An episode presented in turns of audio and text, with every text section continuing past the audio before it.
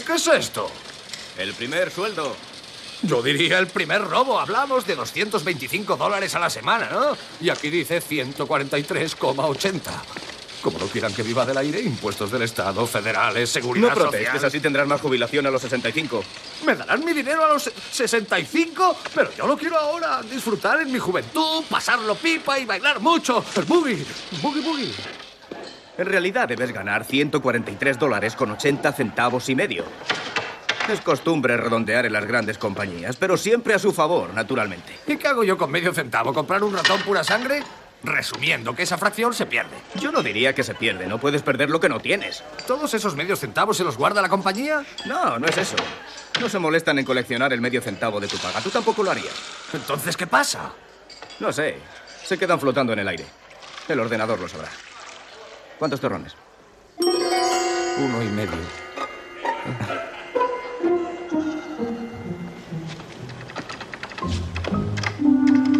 Ya es hora de irnos, Gus. ¿Te vienes? ¿Eh? Sí, digo, no, todavía no he terminado el trabajo. Haciendo horas extras, ¿eh? ¿Qué buscas, pelota? ¿Subida de sueldo? Eso, que me suban el sueldo.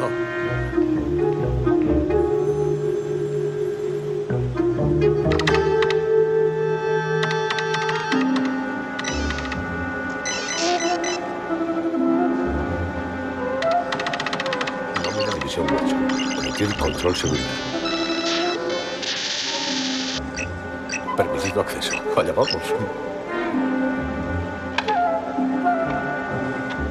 Seleccione opción. Canalizar medio centavo de todos los sueldos de Huesco a la cuenta gastos anteriormente mencionada. Lo que yo decía.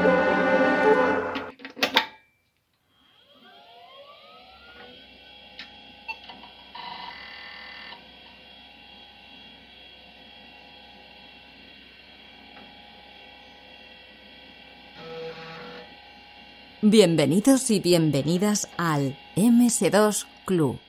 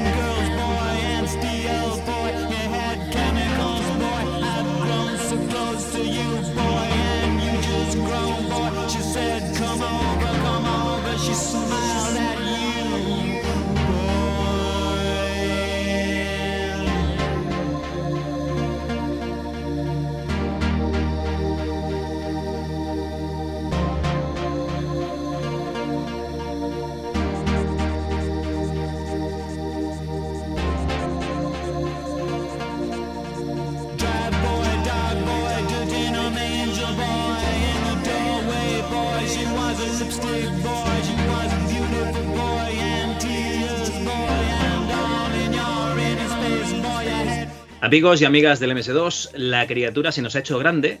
Llegamos al volumen 32 del podcast, sin contar con los programas de entrevistas. Así que, como 32 eran los bits de los registros del 386, se podría decir que pasamos de generación. Seguimos estando obsoletos, pero orgullosos de serlo. En este programa nos acompaña, como siempre, la persona que le habla a las ROMs, el ayatolá de la emulación, Antonio Lozano, alias Logarán. ¿Qué tal, Antonio? Feliz, Javi, feliz. Esta noche más que nunca se está cumpliendo un sueño dorado de mi infancia, pero bueno, no quiero adelantarte los, los contenidos que, que, para eso estás tú aquí. Pero a gusto. ¿Has conocido a Samantha Fox? No, que por favor, por favor, muchísimo mejor que eso. ¿Dónde va, ¿dónde va a parar? Muy bien, muy bien. Pues bueno, no sé si va por aquí lo que, lo querías comentar, ¿no? Pero hay veces que no conoces a una persona nada más que de leer artículos, pues eso, revisando una de las muchas revistas de videojuegos en las que ha participado. Y bueno, un compañero tuyo se inventa un seudónimo gracioso por hacer las risas, jijijaja. Y resulta que unos años después, gracias a dos chalados que hacen un podcast llamado el Pixel Perfect Podcast, le contactas y se viene de invitado al programa. Eh, ¿Qué me puedes decir de esto, Antonio? Pues oye, que al margen de la broma, a mí me hace especial ilusión. Tú sabes que a mí siempre me ha gustado mucho eh, la literatura, eh, me ha gustado mucho la prensa y muy especialmente la prensa de videojuegos. Y la verdad que aunque nosotros conocemos nombres míticos, The Elf, y, eh, a Bruno, en fin, los conocemos porque estamos hartos de verlos firmar Gabriel Nieto, ¿no? dirigiendo esa micro prácticamente desde el comienzo, eh, a Gómez Centurión, el, tío que, que nos llenó los kioscos de la prensa que nos gustaba. O sea, son un montón de nombres que nos suenan, nos suenan, nos suenan, y, y los conocemos por la firma. Pero mm, igual que de pequeñitos buscábamos la firma de Ponce, en las, portadas de la, de la micro hobby, yo adquirí como hobby durante una serie de años, no por la firma, sino por el estilo, identificar al que luego tuve a bien llamar el Góngora Consolero con motivo, con muchísimo motivo, porque he traído unas cuantas muestras para ver que este tío nos vacilaba. O sea, directamente nos vacilaba, retorcía la lengua, se la inventaba se inventaba palabras. Lo que años después hizo chiquito y lo convirtió en un, en un mito, en una leyenda, ya lo hacía José Luis. se me ha acabado el nombre. Entonces, tenerlo aquí, pues me hace especial ilusión, porque es un tío al que yo he leído todos y cada uno de sus artículos disfrutando. ¿Por qué? Porque lo reconocía. O sea, como los buenos directores de cine que cuando tú ves algún movimiento de cámara dices, esta, esta horterada es de Brian De Palma, ¿no? Bueno, pues a mí me pasaba lo mismo con, con José Luis y me hace muchísima ilusión tenerlo aquí esta noche y poder charlar con él, pues oye, tú a tú, después de tantísimos años siguiéndolo revista tras revista. Pues bueno, nada, acabalo de presentar, bueno, acabalo de presentar, que pues pueda hablar. Tenemos esta noche con nosotros a, al que yo conocí en su día como JL Skywalker, José Luis Sanz, un redactor de, bueno, redactor prácticamente de todo. Aquí, eh, antes de empezar a grabar, ya le decía que es alucinante que lleva toda la vida en la prensa del videojuego en España. Y toda la vida son un buen porrón de años, ¿eh? ¿Qué tal, José Luis? Buenas noches. ¿Qué tal? Buenas noches, Antonio. ¿Qué tal? Buenas noches, Javier. Gracias por invitarme, antes de nada, ¿eh? Hombre, gracias a ti por venir, porque la verdad es que ha, ido rodado, ¿eh? que hay gente que, le cuesta mucho, pero tú has sido voluntarioso. Muy bien, muy bien. Muchas gracias, te tenemos que dar nosotros. Que menos, para, para, alguien a que, a, que he engañado, pues tengo que. le he engañado durante tantos años, pues tengo que, tengo que estar ahí para, aunque sea para asumir las culpas. Eso nunca, eso nunca, porque la verdad es que leemos las revistas muchísimos años después, con todo el conocimiento de Internet en nuestras manos, ¿no? Y decimos, ahí va, mira qué barbaridad te ha dicho aquí, que va a salir no sé qué, y es mentira, es mentira, pero que entonces se rumoreaba, o sea que, eh, que no hay que excusarse de nada, que es lo que se, hacía, y hoy en día pues todo el mundo es un gurú, porque todo el mundo tiene la información y, ya está, no, le des más vueltas. ¿Verdad que sí, Antonio? Hombre, a toro pasado todos somos manolete, eso, eso es así. Eh, en, la época había que. Y además, muchas veces, bueno, ya no lo contará José Luis, ¿no? Pero como trabajaba esta gente, prácticamente teniendo que de a lo mejor una nota de prensa ridícula y una foto, pues oye, rellenar un par de páginas de revista. Eso no es fácil, Javi. Tú y yo que hemos grabado podcast de dos horas de, un pantallazo. Tyler. sabemos que eso no es fácil. Y, menos, y, pues menos, y menos al estilo Góngora, encima. Además es eso, retorciendo la lengua a tu antojo, claro, claro. Bueno, pues antes de comenzar un par de cositas, eh, tenemos el concurso de programación de videojuegos activo en el foro de la web. De momento solo hay un participante que se va a llevar ese fantástico, ese fantástico Lost in Time en caja grande, a no ser que se anime alguien más, que eso son 10 minutos en Scratch. Pero bueno, es un antojito que tuvo Antonio de hacer el concurso. Y luego eh, hemos publicado el último floppy, el, que va justo antes de este programa, que es el de PlayStation versus PC. Un podcast en el que amablemente colaboraron los compañeros del otro podcast Explorando Videojuegos, defendiendo la PSX, que os lo recomiendo desde ya, es un podcast que está muy muy bien, y en el que se enfrentaban los sistemas pues eso, se enfrentaban. Pero sobre eso quiero dejar un par de cosas claras. Lo primero es, si hiciésemos un programa así cada semana, cada semana tendríamos una lista diferente de juegos. Aunque ponga versus en el título, no es una lucha entre fanboys, sino una charlita para compartir experiencias en juegos que nos molan. Y por último, podéis votar vuestros juegos favoritos del programa en la web eh, ms2.club, en la entrada de ese podcast tenéis el formulario y, bueno, pues luego ya haremos eh, la revisión ¿no? de cuáles serán vuestros favoritos entre los seleccionados. Ahora sí, vamos con el autoexe.bat y empezamos.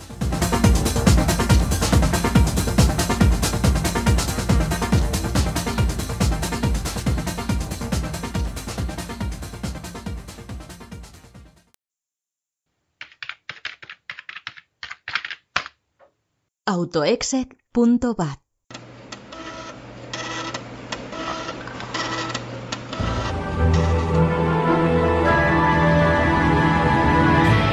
En el volumen 32 del MS2 Club vamos a hablar de muchos juegos. El S27 Flanker, además de el Defender of the Crown y el Police Quest 1, versión CGA. Además tendremos ese buque insignia de las aventuras gráficas que es el Maniac Mansion, primer juego en utilizar Scum. Pasaremos a publicidad. Hablaremos un poquito de prensa de videojuegos, aprovechando que tenemos aquí a José Luis Sanz, o José Luis Skywalker, eh, como se llamaba en la época. Antonio Lozano nos traerá una sección en la que hablará un poquito de la historia de la prensa de videojuegos. Y Martín Gamero nos va a hablar de hardware, eh, no os perdáis, sección nueva. Y por último, para despedir el programa tendremos un audio de compras navideñas que se me olvidó poner en el programa correspondiente. Adelante, programa.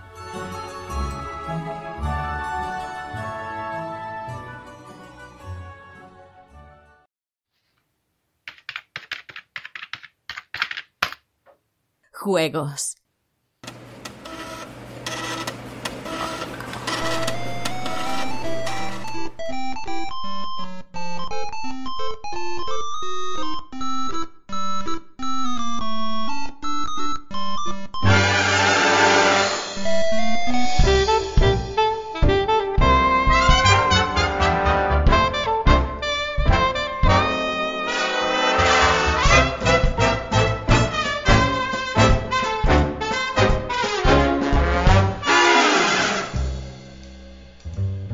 Empezando la sección de juegos, José Luis Sanz, me has comentado que te has montado un, PC Amstrad, ¿puede ser? Sí. Y, ¿Pero que era un PC que tenías en la época? No, es el mío, yo tuve un 1640 en casa, que fue el primero que me compré, el primer ordenador, con, con monitor monocromo y doble unidad de, disco de 5 y cuarto. lo que pasa es que ese ordenador no lo conservé. No sé por qué, no sé dónde acabaría, cosa rara, porque lo guardo todo. Pero luego, años después, eh, trabajando ya en Axel, bueno, la, la heredera de Hobby Press, digamos, la, cuando lo compraron los alemanes. Tenía un compañero que era maquetador de Nintendo Acción y me acuerdo que me dijo, oye, tengo en casa unos ordenadores que los, quiero tirar y no sé qué. dije, que no lo tires nada, claro. Pásamelo, ¿qué es? Me dijo, pues no sé, es un PC antiguo. Le digo, bueno, tú tráetelo y ya está. Y cuando me lo trajo era un Amstrad PC 1512. Era con, con CGA y con, y con doble unidad de disco de 5 y cuarto.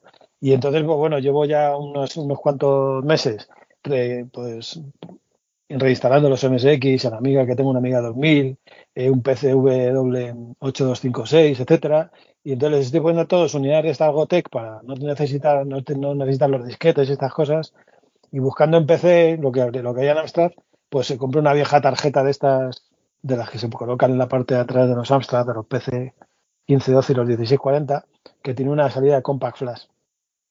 Muy bien. Así que le, pues en la Compact Flash le he metido ahí como dos millones de juegos. Entonces estoy ahí viendo así juegos antiguos de la época y jugándolos en CGA, que es como lo más bonito del mundo. Cuatro, colores. ¿Monocromo o color? A color. Ah, hostia, muy bien. CGA eran cuatro colores y tenía una paleta ahí de varias combinaciones que a cuál peor, porque eran unos azules, carmesí, negros. Bueno, una cosa extrañísima. Bueno, jugar a eso y yo, yo en el 1640 era peor porque jugaba monocromo, que era una tarjeta Hércules que llamaban entonces. Y cuando jugaba, ponías un juego Hércules en emulación CGA para que se pudiera jugar, los, los colores esos en CGA que ya eran horribles, en Hércules eran tramas de puntos. O sea, era una cosa, bueno, era, bueno, como en esa época eres joven y tienes buena vista, pues te da lo mismo, Pero, pero bueno, era, Eso es lo que tengo, lo que, lo que acabo de poner lo tengo, lo tengo ahí. Hasta que... Todo eso lo tienes montado, o sea, hasta el PCW que has dicho. Madre mía. Sí, los tengo aquí los cuatro, los puse en la última mesa que amplié, puse el Amiga 2000, un MSX de Canon que tenía, el PCW y el Amstrad, el PC 1512. ¿Y el PCW qué? Porque los juegos de PCW mm, eran un poco regulinchis, ¿no?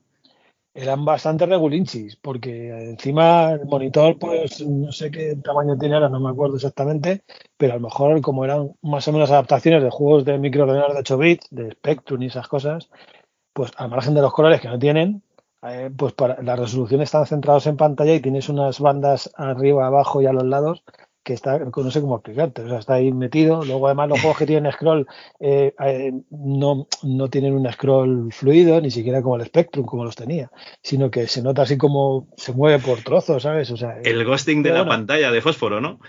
Sí, sí, sí, sí, sí, no, es toda una experiencia. Lo que pasa es que, fíjate, yo en aquella época mm, lo catalogué o pensaba que era una máquina de escribir, que era como lo vendía Amstrad, y, nunca pensé que tuviera tantos juegos. Y luego con el tiempo pues viene descubriendo que tiene ahí de todo, hasta el Batman.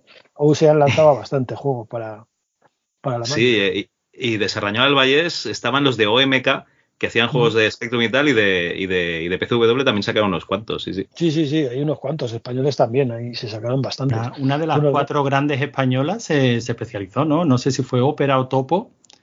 Dinami seguro que no, pero Ópera o Topo tomaron como línea de negocio pues sacarlo prácticamente todo para también PCW. Sí, sí, sí, sí. Opera, yo creo que fue Opera. ¿eh?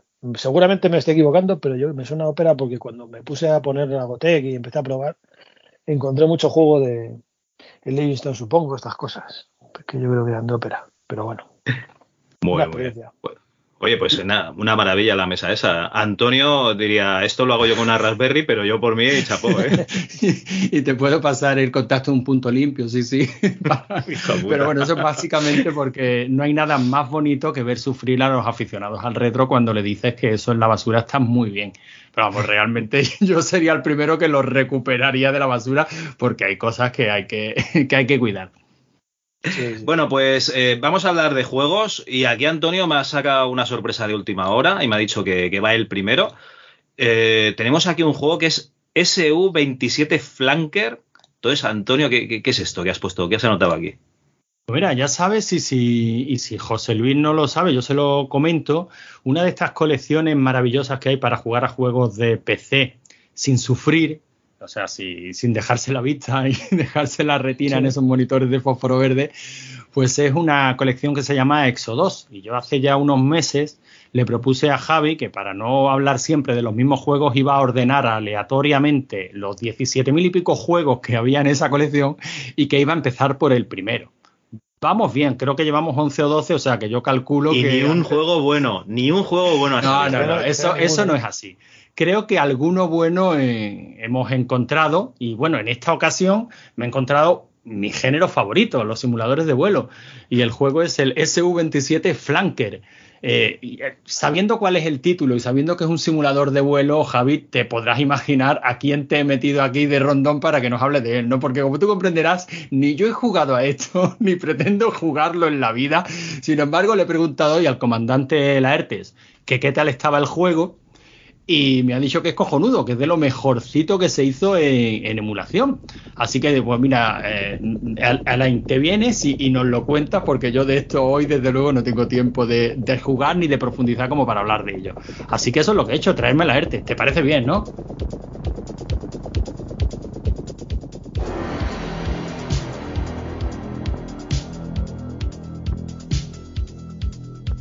Bueno, pero eh, comandante Laertes, tienes cinco minutos, ¿eh? ¿eh? Voy a poner el crono ya.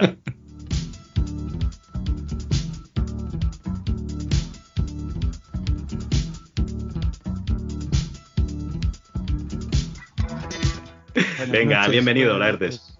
en, cinco minutos no me da tiempo, ¿eh? me, va, a faltar tiempo. Pues, pues nada, saluda y hasta luego. Para, una vez que le sale a Antonio un juego bueno, pues eh, hay que aprovechar, ¿no? También tienes razón. bueno, ¿qué nos puedes explicar de este juego?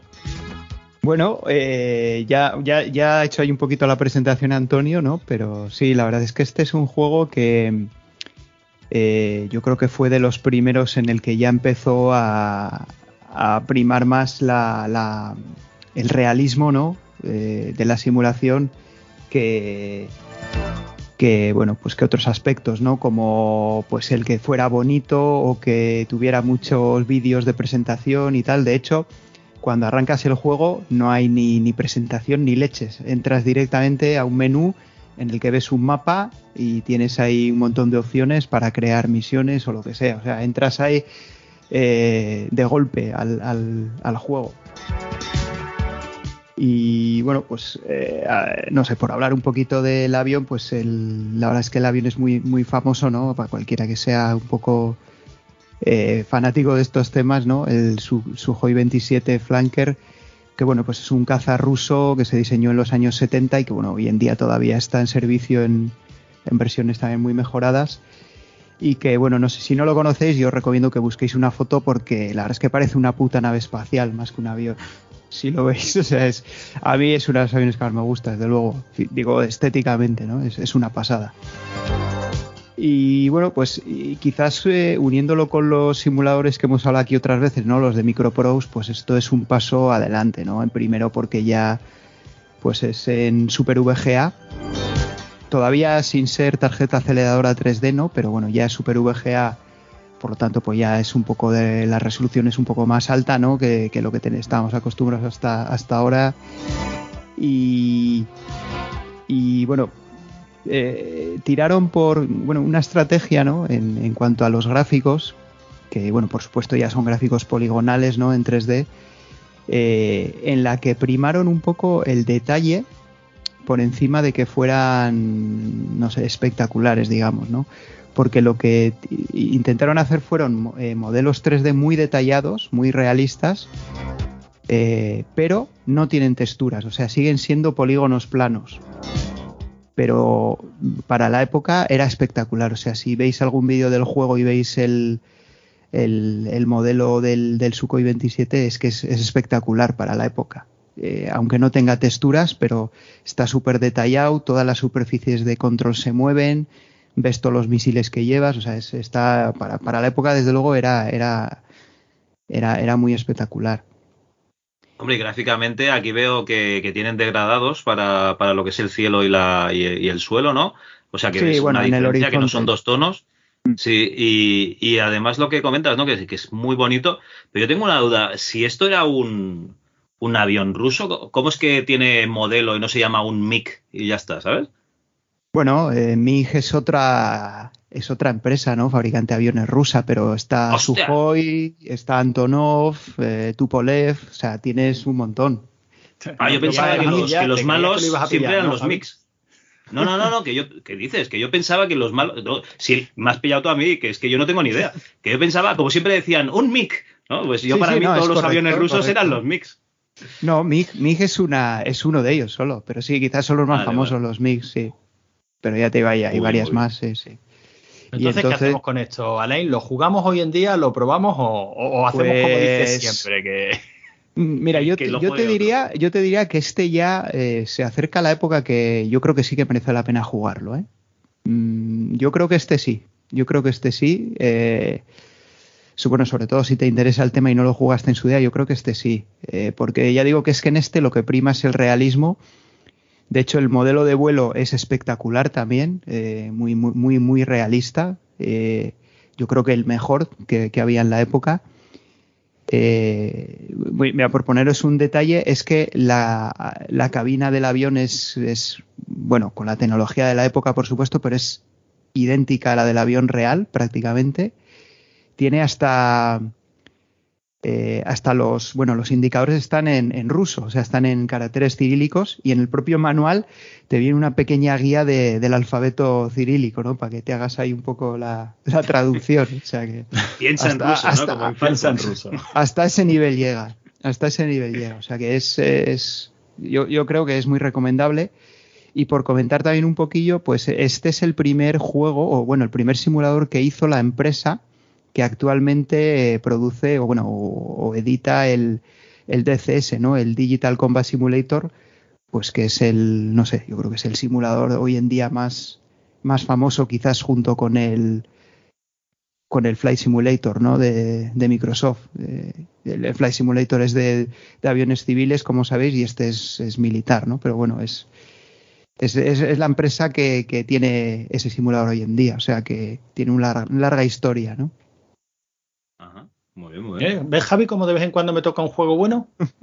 No, no, a mí lo que me encanta es que eh, te toca un juego y te traes a la ERTES para que Hombre, diga, ¿eh? Perdóname. Que me parece, me parece maravilloso, pero. Perdóname, pero tú sabes que cuando llevamos años en el podcasting nos especializamos en trabajar poco.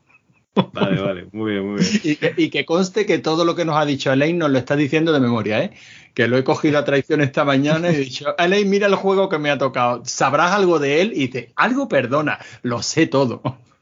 Hombre, tanto como todo, no, no pero sí, es, este juego es, es, una maravilla. Evidentemente, si te gustan los simuladores, si no te gustan los simuladores, pues, pues vas a pensar que a ver qué coño es esto, ¿no? Pero. Y ya si queréis, lo último que voy a comentar es que es muy curioso, es muy curioso, porque este juego es del año 95, si no me equivoco. Y tengo aquí, bueno, yo, yo me lo compré original, tengo aquí el manual todavía. Y os voy a leer un, bueno, el, el el escenario donde se desarrolla es Crimea, que está muy de actualidad hoy en día. Y si queréis os puedo leer una frase que viene aquí en el manual, donde Ajá. bueno habla, habla un poquillo de bueno de, de lo de qué, de, de qué va la simulación, ¿no? Y hablando de Crimea dice, por fortuna, la guerra no ha tocado tan pintoresco territorio recientemente. Todo, hmm. todo lo que verás en el programa no es más que una ficción que esperemos jamás sea realidad. Pero quién sabe. O sea que ya, ya, ya, ya, veis cómo, cómo, estamos, pues casi. Eso son cosas que pasan. Escribes una cosa, claro, escribes una cosa del 95, ¿no? Y te tienes que comer las palabras eh, la 20 palabra, o 25 años después. Es que de hecho. Es una cosa que José Luis está acostumbrado también. Sí, sí, sí. sí. ¿Eras de simuladores? De comérmelo con patatas, lo que he escrito. ¿Tú eras de simuladores? Sí, sí, sí, yo soy de simuladores, sí. Uh -huh. Yo empecé jugando con simula, simula, el primer simulador que jugué fue precisamente en el PC 1640, que no me acuerdo del nombre, solo sé que despegabas de un portaaviones y yo me lo pasaba a bomba simplemente despegando y poniendo la, la visión trasera para ver cómo se alejaba el portaaviones, porque me parecía espectacular. Sí. Y luego me aficioné mucho al F-29 Retaliator de D&D, que lo jugué, lo conocí cuando llegué precisamente a Hobby Press cuando entramos allí en el año 91, estaba, tenían una amiga y tenían el F-29 Retaliator, que era espectacular también. Mm. Y, y, bueno, pues he jugado a todos los, los, que he podido. He jugado mucho también a, a aquellos que sacó Novalogic, ¿os acordáis? Con aquel motográfico que, que el, el, escenario no era poligonal, sino que era como... El que hablasteis el otro día, el Comanche. El Comanche, el ¿no? Comanche, el Comanche, el Comanche sí, y todos aquellos que eran es que el escenario no me acuerdo cómo se llama la tecnología pero bueno voxels. Voxels. Voxel space no voxel space efectivamente. Mm. y bueno yo me los he jugado. Todo lo que eh, todo lo que volaba yo jugaba con ellos incluido el Epic también de D&D que también era una así una epopeya espacial no sé si os acordáis. Sí, una copia del Wing Commander no del principio de los 90 sí más o menos. Y yo es que me encantan los simuladores me encantan tengo que reconocerlo pues, eh, pues nada, nada eh, Alain, muchísimas Alain, gracias. ¿Te quedas por aquí? No, eh, nada, yo me, me, he unido solo porque me ha invitado Antonio, pero nada, ya os dejo. El, de, el deber te, el deber te dejo, llamaba. Os dejo que sigáis con el programa y ya, ya lo escucharé cuando se edite. Vale, pues muchísimas, nada, vete... muchísimas, gracias, Elaine, porque ya sé que, o sea, lo, lo, lo, vuelvo a decir, te he cogido a traición, va fatal de tiempo, pero bueno, por lo menos has hecho el, el esfuerzo de pasarte cinco minutitos a hablar de lo tuyo, tío, que son lo, los simuladores. No. Yo la hubiera cagado. Me, merece la pena. Si te salen juegos juegazos como este, no, no me importa pasarme. Otra cosa es que me, me hagas venir ahora... para hablar de alguna mierda de esas que te salen. a ver lo que nos toca el mes que viene. No, para eso me llama a mí, para eso me llama a mí. Eh, a mí lo que me mola es que Alain ahora se irá, el comandante Laerte se irá con las dos azafatas de vuelo, si ya lo sé yo, por eso tiene tanta prisa. No, que va, que va, si el, si el Sukhoi 27 este es monoplaza, solo cabe uno. no cabe mucho. Bueno, bueno, pues en un Antonov que te cabe un, ahí una sí, paletada. Ahí sí, ahí sí, ahí sí. Venga, Alain, hasta luego. Venga, gracias, hasta Venga, luego. Alain, gracias. Chao.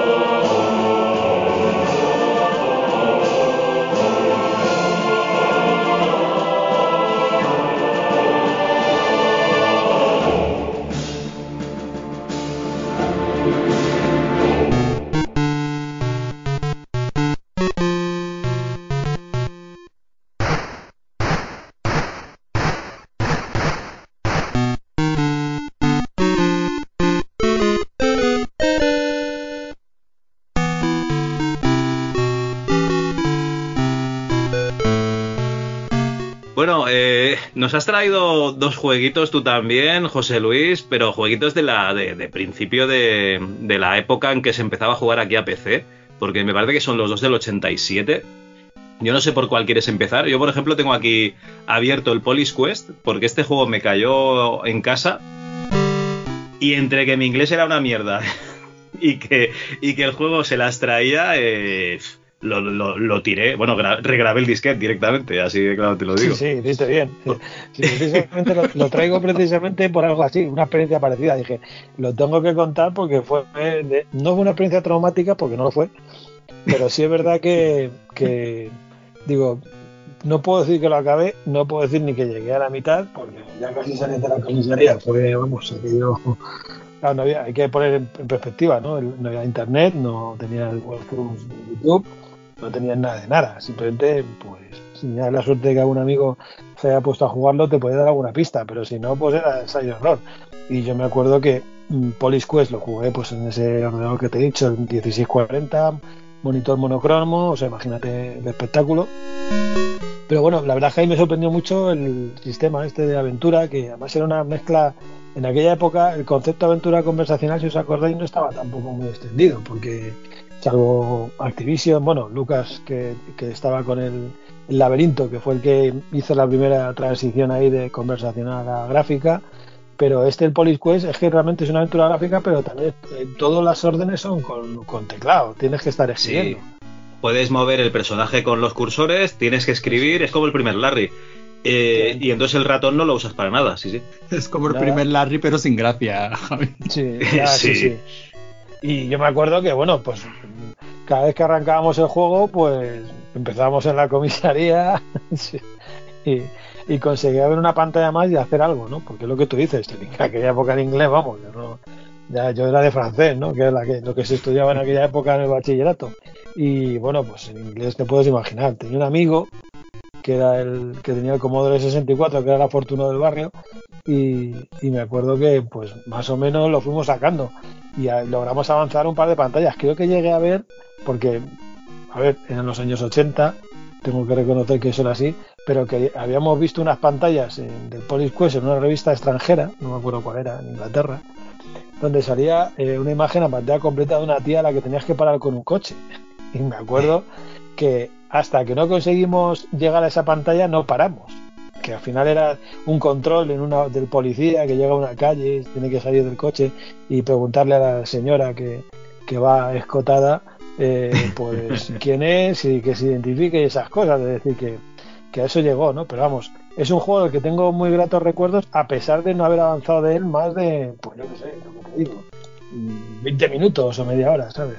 Que es básicamente llegar, coger las de la taquilla todo el, uniforme de policía, el arma y estas cosas, ir a la reunión, coger el coche y salir. O sea que sí, esa es, efectivamente. Lo que pasa es que yo la veía en blanco y negro. Yo no veía tanto color. Yo no veía tanto color ahí. Y bueno, fue mi primer contacto, vamos a decir, con las aventuras gráficas de aquella época, porque luego ya después ya probé el Larry.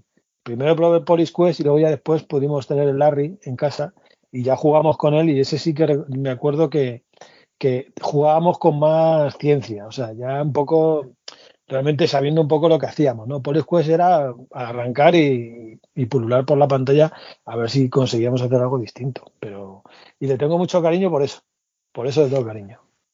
No es que Police Quest, para que te hagas una idea, yo no salí de la comisaría nunca. Yo creo que tenías los vestuarios o la oficina y salías al parking y siempre me decía algo que te habías dejado por hacer, que yo no sabía lo que era porque no entendía lo que me estaban diciendo claro, claro. y nunca salí de la comisaría.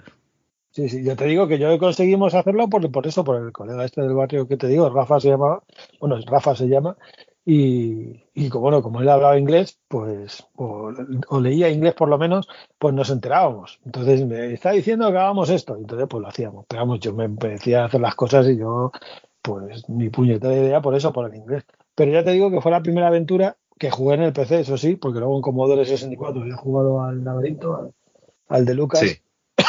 y bueno, pues era un género que ya a partir de ese momento, pues qué te voy a decir, que no sepas, pues cuántas aventuras habremos jugado entre el 86, el 87 y el 95, nos hemos hinchado, vamos. O sea, que... Oye, porque tú además estuviste en Herbe en la época en que estaban reeditando todos estos quests eh, en VGA, ¿no? No, eh, yo, Un poquito más yo- tarde. Era, Lu- era Lucas. Yo llegué a Herbe en el año 96. En el año 96. Nos dio tiempo a Igual ya reeditar habían salido. Aventuras de Lucas. Y Sierra yo creo que ya no lo llevábamos en Herbe porque ya Sierra se había, se había ido con la empresa que era, creo que era Cocktail, Cocktail Vision, que se llamaba en Que era la. que era más tarde Cocktail- con el tiempo se acabó convirtiendo en Vivendi y después en Blizzard. Vale. Y luego se integró en. Activision. Sí, sí, que es la, la que sacó los Goblins y todo aquello en, Sí. en Francia y que luego que nos llegaban muchísimos juegos aquí. Vale, vale. Eh, entonces tú ya no trabajabas para la MCM, la mejor compañía del mundo, porque ya a, mí no. no me, a- a mí no me pilló esa época. Yo cuando llegué a Herbe era un Herbe, como decirte, casi en, en- en- en los huesos estaba. había, había tenido lugar el famoso incendio en el año 93 a principios, del almacén sí. aquel que tenían en Móstoles, creo que era. Y, lo que quedaba ya era una empresa que, que estaba participada al 50% por Anaya y el 50% por BMG, por la discográfica. El primer año hubo una lucha ahí para BMG le vendió la mitad a la empresa Anaya. El segundo año nos convertimos en Anaya. El tercero Anaya fue comprada por Abbas Interactive y al tercer año ya me marché. Porque aquello fue un festival de, Un desastre. de sí, a ver, tenía, mantenían algunas compañías, Lucas estaba, Maxis, Microsoft, eh, Philips también tenía que lanzar juegos, era bueno, poquitos y ninguno famoso. Y bueno, pues cuando ya perdió Lucas y demás, ya la héroe ya se fue a se fue al garete, básicamente, ya dentro de Anaya, que ya pasó a mejor vida, ya no, no, no tuvo ninguna relevancia. Se dio- fue, fue Electronic Arts, eh, LucasArts. Así que- Vale, vale. Bueno, y, y ojo, este, este Police Quest, un, un juego que yo creo que da, da para podcast directamente, porque tenemos un, un amigo que es Agent Reyes en, en Twitter, que te diría que es que la experiencia la tienes que vivir con el juego original, porque te viene con tu manual de policía, con tu placa, con tu tal, te explica lo que tienes que hacer para ser un buen oficial, es que- y entonces es pues que tú tiene te tienes que meter en la. Javi. Claro, claro. T- t- Tienes la razón, pero a nosotros nos llegó pirata en inglés sin saber el idioma. eh, de cualquier fin. manera. Sí, sí, sí, sí, Sí, es sí. verdad. Claro, es que mucha de la sensación que tenemos de esos juegos como algo injugable es porque nos falta la mitad de la experiencia del juego. Yo creo que Sierra por aquel entonces había heredado, bueno, heredado, había copiado, eh, Phillies, sí. pues yo qué sé, lo de los feelings, la forma de hacer de Infocom, en De el que cada Mm. juego era una, una aventura, claro. O sea, si- sin manual de policía, ¿cómo, cómo, Sí, cómo pretendes sí. sobrevivir, no?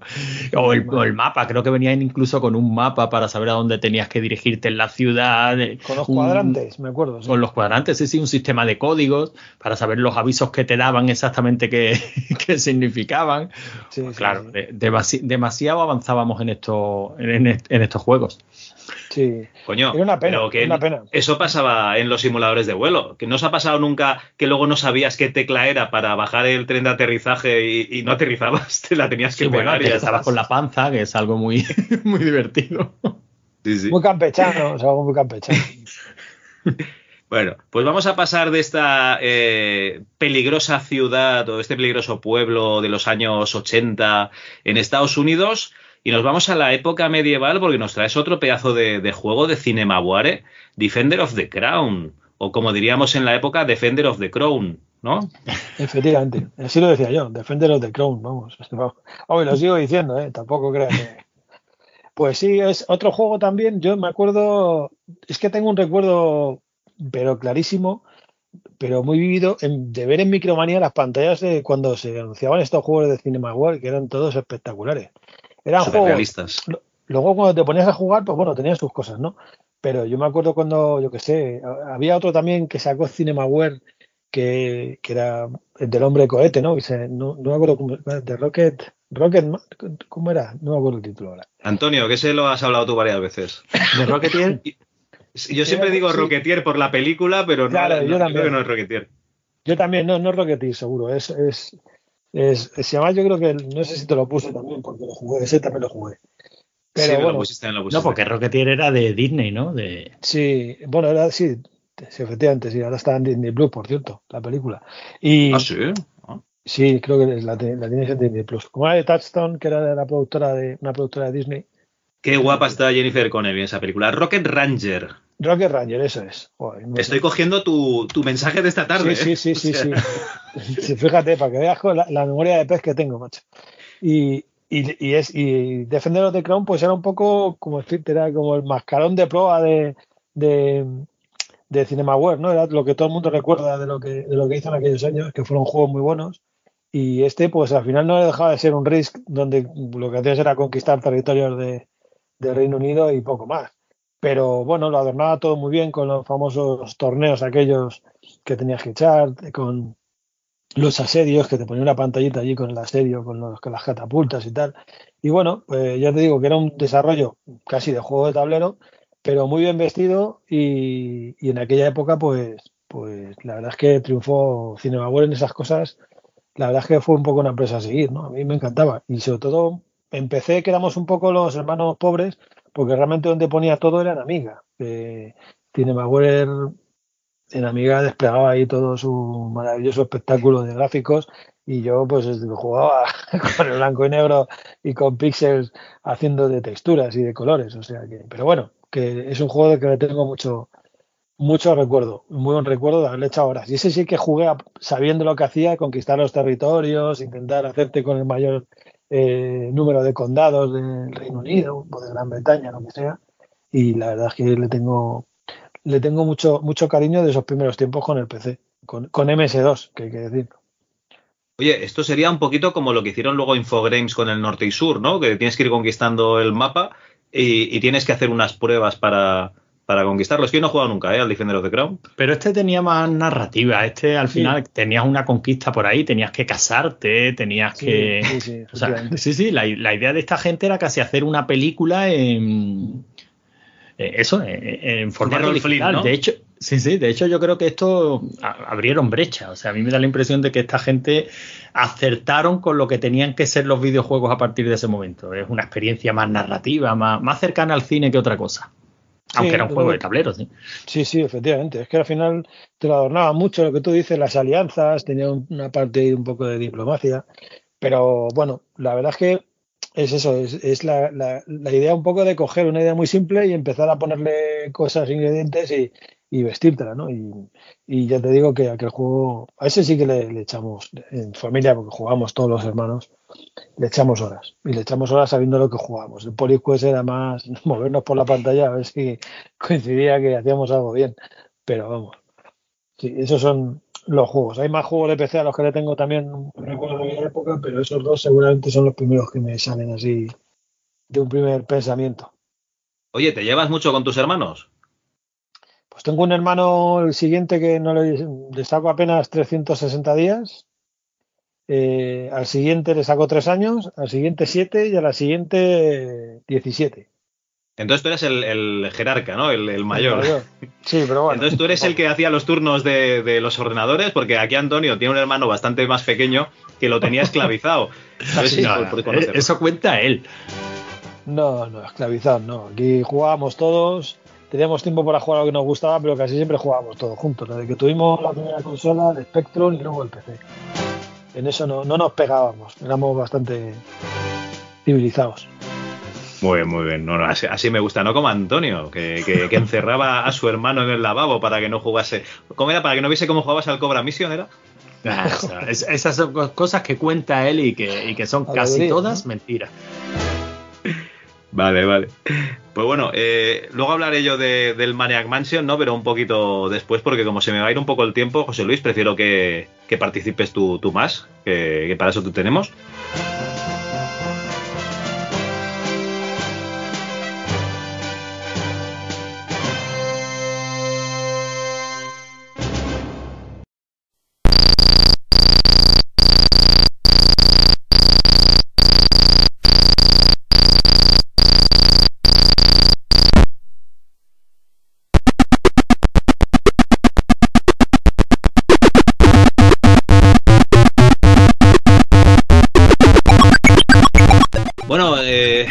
Ha dejado José Luis, así que vamos a, a comentar tú y yo solos eh, este juego. Eh, cuando te dije que íbamos a traer Maniac Mansion, me dijiste, ya estamos, uno de los desconocidos que, dice todo el mundo, una joya perdida, se han hecho mil podcasts sobre, sobre este juego, que bla bla bla, que no sé qué. Pero luego yo me pongo a pensar, ¿no? El lado positivo, el lado negativo. El lado positivo es que es un juego que, me encanta, lo juego muchísimas veces en, en el 286. Eh, es un juego para mí muy bueno. Además, me he puesto a pensar que tú dices que es una porquería de juego, con lo cual pues yo tengo que, defender aquí mi postura. Y por último, he puesto a pensar, me digo, coño, pero si yo he hecho un podcast de MS2 para hablar de esto, ¿qué, me estás contando? Pues claro que voy a hablar de Maniac Mansion, faltaría más. Perdona, Así que... ¿tú has hecho el MS2 Club para hablar de Maniac Mansion? No, no, yo he hecho para el MS2 Club para hablar de lo que me gusta, que, que son los juegos. Ah, vale, vale. No, no, digo, a ver si ahora hablamos de Maniac Mansion y ya das por chapado el chiringuito, que a mí tú sabes Eso fue como lo único cuando se entrevistó... está dando la vida últimamente. Madre mía, vaya vida. Esto es como cuando se entrevistó en fase bonus a, este, al, al, Chimo Bayo, ¿no? Que, Igual. Que, cierto, cierto vegano dijo, ah, yo ya, yo hice el podcast para entrevistar a este y ahora ya me da igual todo. En fin. Y efectivamente pues no. le dio igual todo. le da igual todo, ya, ya le daba igual antes, pero bueno. Bueno, eh, Maniac Mansion, no nos despistemos. Eh, Lucasfilm Games, el juego para MS2 salió en el 88, eh, pero el juego era un juego de Commodore 64. Eh, un juego de Ron Gilbert, muy, muy especialmente de Ron Gilbert, porque es el que hace el motor que, luego se quedaría, ¿no? Como ese motor de, aventuras gráficas de Lucas, el Scum y también de Gary Buinick. Y me estuve poniendo un, audio ¿no? de una entrevista que hizo un, análisis de, de Maniac muchos años después y comenta que, el peso sí que era de, Ron Gilbert y Gary Winnick, pero que realmente David Fox le metió una caña impresionante al, motor Scum, que le, explicaron cómo funcionaba y que, y que, a lo mejor venía David Fox y, y, dice, ah, pues he conseguido hacer esto y los otros flipaban, ¿no? Porque, claro, él tenía unas herramientas con, este motor Scum, ¿no? Pues eh, cambiar de escena o abrir objeto o, cambiar de, imagen. Yo no, como no sé cómo funciona el Scum por dentro, pues me, las estoy inventando, ¿eh? Pero claro que, con esta serie de, instrucciones, pues David Fox se ve que conseguía hacer unas cosas espectaculares. Entonces David Fox es una, una de las personas principales de, de este videojuego y que, y que luego pues había otra, otra gente pues eh, en el proyecto, pero que realmente estos tres pues vendrían a ser los, eh, los principales artífices del videojuego. Una aventura gráfica que nos situaría en una especie de película de serie B. Sí, eh, pero espera, nada espera, espera, Javi, no, no, no. Yo sé que tú tienes tu guion y tal, y tú sabes que yo estoy aquí para joderte el guion. Ah, vale, vale. Hombre, tendrás que explicar primero el origen, o sea, ¿por qué Maniac Mansion? ¿Cómo que por qué Maniac Mansion? Hombre, ¿por qué Ron Gilbert empezó a, diseñar el Maniac Mansion? O sea, ¿por qué, se planteó hacer el Maniac Mansion? ¿Porque le gustaban las películas de serie B? No, no. Pues la verdad es que sí. no, empezó a hacer el Maniac Mansion porque se veía en la puta calle porque Lucas eh, llegó un momento en el que había pasta para todo, o sea, después de la vorágine de la guerra de las galaxias, ahí entraba dinero a expuertas, la división de videojuegos eh, prácticamente mm, era el sitio ideal en el que vivir, en el que dedicarse a los videojuegos, porque no le pedían un rendimiento económico. Por eso se dedicaron a hacer Escape from Fractalus y estas cosas así, a jugar con los fractales, a hacer sus cositas. Y llegó un momento en el que Lucas le dijo, vale, muy bien, pero la división de videojuegos tiene que ser rentable también. Tenéis que dar dinero, tenéis que dar pasta, y aquí el que no dé pasta va a ir a la puñetera calle. Entonces Ron Gilbert, pues, pues algo tengo que hacer que dé que de pasta. Y como a mí me molan las aventuras gráficas, pero no las de Sierra, voy a hacer una aventura gráfica que no sea como las de Sierra. O sea, eh, eh, el origen del Marian Mansion es decir, vamos a hacer las cosas bien, porque hasta ahora se han estado haciendo mal. Bueno, él siempre comenta como anécdota que estaba en casa de no sé si su sobrino o, su ahijado, su tío, su primo, no sé, un familiar cercano, y que estaba jugando al King's Quest y decía, es que aquí está todo mal. todo mal, sí, sí, sí. Aquí tienes que, escribir sin saberlo. Claro, aquí está todo mal. Tienes que escribir sin saber los verbos, tienes que escribir sin saber los nombres de las cosas, eh, te tienes que mover el escenario y todo te mata y tienes que volver a cargar el juego. Esto es una mierda. Si hacemos las cosas, vamos a hacerlas bien. claro que eh, él pues también eh, se metió en un follo en una, en una camisa de once varas espectacular al, al, hacer unas decisiones de diseño bastante complicadas, ¿no? Múltiples finales, selección de personajes entre una gama, ¿no? Que no son siempre los mismos personajes, etcétera. Entonces se metió ahí en una en un sí, berenjenal. Empezaron, empezaron como no había que empezar. Siempre, bueno, que, siempre, siempre que te dicen que te pongas con un diseño, te dicen, o sea, con un programa tal, empieza por algo sencillito y ya lo vas complicando. Y ellos no, no ellos direct, directamente a fliparse, o sea, múltiples personajes, árboles de decisiones, eh, tramas que funcionen, eh, diferentes maneras de resolver la aventura. Eh, a mí me gusta meterme mucho contigo y decirte que Maniac Mansion es un mojón. Pero Maniac Mansion es una puta maravilla. O sea, eh, sin Maniac Mansion yo no hubiera disfrutado lo que yo he disfrutado del videojuego en la vida, porque Maniac Mansion inventó todo lo que me mola a mí del género que me mola a mí. Y ahora, ahora ya sí, Javi, ahora todo tuyo, sigue tu guion. Bueno, pues venga, vamos a, a empezar por el principio. Voy a coger aquí. ¿En serio me vas ¿Esto? a enseñar la caja, vacilón? Esta es la caja de, del Maniac Mansion. La verdad es que el dibujo de portada es espectacular, pero no es lo que te quiero enseñar. Lo que te quiero enseñar es, es esto. ¿Vale? Los filis, los disquetes con su pegatina chula. La protección anticopia con sus gaficas de color rojo como las del Indie para poder verlo. Qué y lo que más me mola, bueno, el manual, por supuesto, que está aquí. Lo puedes ver con esta mansión. Y lo que más me mola que es el póster de pistas del juego, que es como eh, un corcho de la universidad, de la facultad donde están los protagonistas estudiando, de, de, ahí se conocen, en el que hay pues eh, diferentes mensajes escritos ¿no? por los estudiantes. La verdad es que está muy, muy chulo. Y bueno, lo que te comentaba es que el juego en sí es una. Es un homenaje a la, a la serie B de los 80, muy de comedia, ¿no? Comedia terror, en la que han secuestrado. Bueno, no, vamos a por el principio, que es. Eh, hay una mansión desde el campo, cae un meteorito y empieza el juego. Y aquí te dicen que, que han secuestrado a Sandy, te lo está diciendo un chico que se llama Dave, y eh, pues que hay que ir a, rescatarla. Entonces tienes que reclutar a dos chavales más. Y para que te hagas una idea, eh, los protagonistas buenos serían estos. Sandy Pants, que es una cheerleader, novia de Dave, y la han secuestrado. Dave Miller, que es el personaje principal, este lo tienes que escoger sí o sí, o sea, tienes que escoger este y dos más. Luego tienes ya los secundarios, que son Bernard Bernoulli, que es el típico nerd, estilo la revancha de los novatos, o sea, tal cual, ¿no? Con sus gafas, su camisa blanca, los rotuladores y, los lápices, ¿no? En el bolsillo de la camisa. Presidente del club de física, un personaje muy útil porque sabe arreglar aparatos electrónicos. Esto será importante, las habilidades de estos personajes que varían.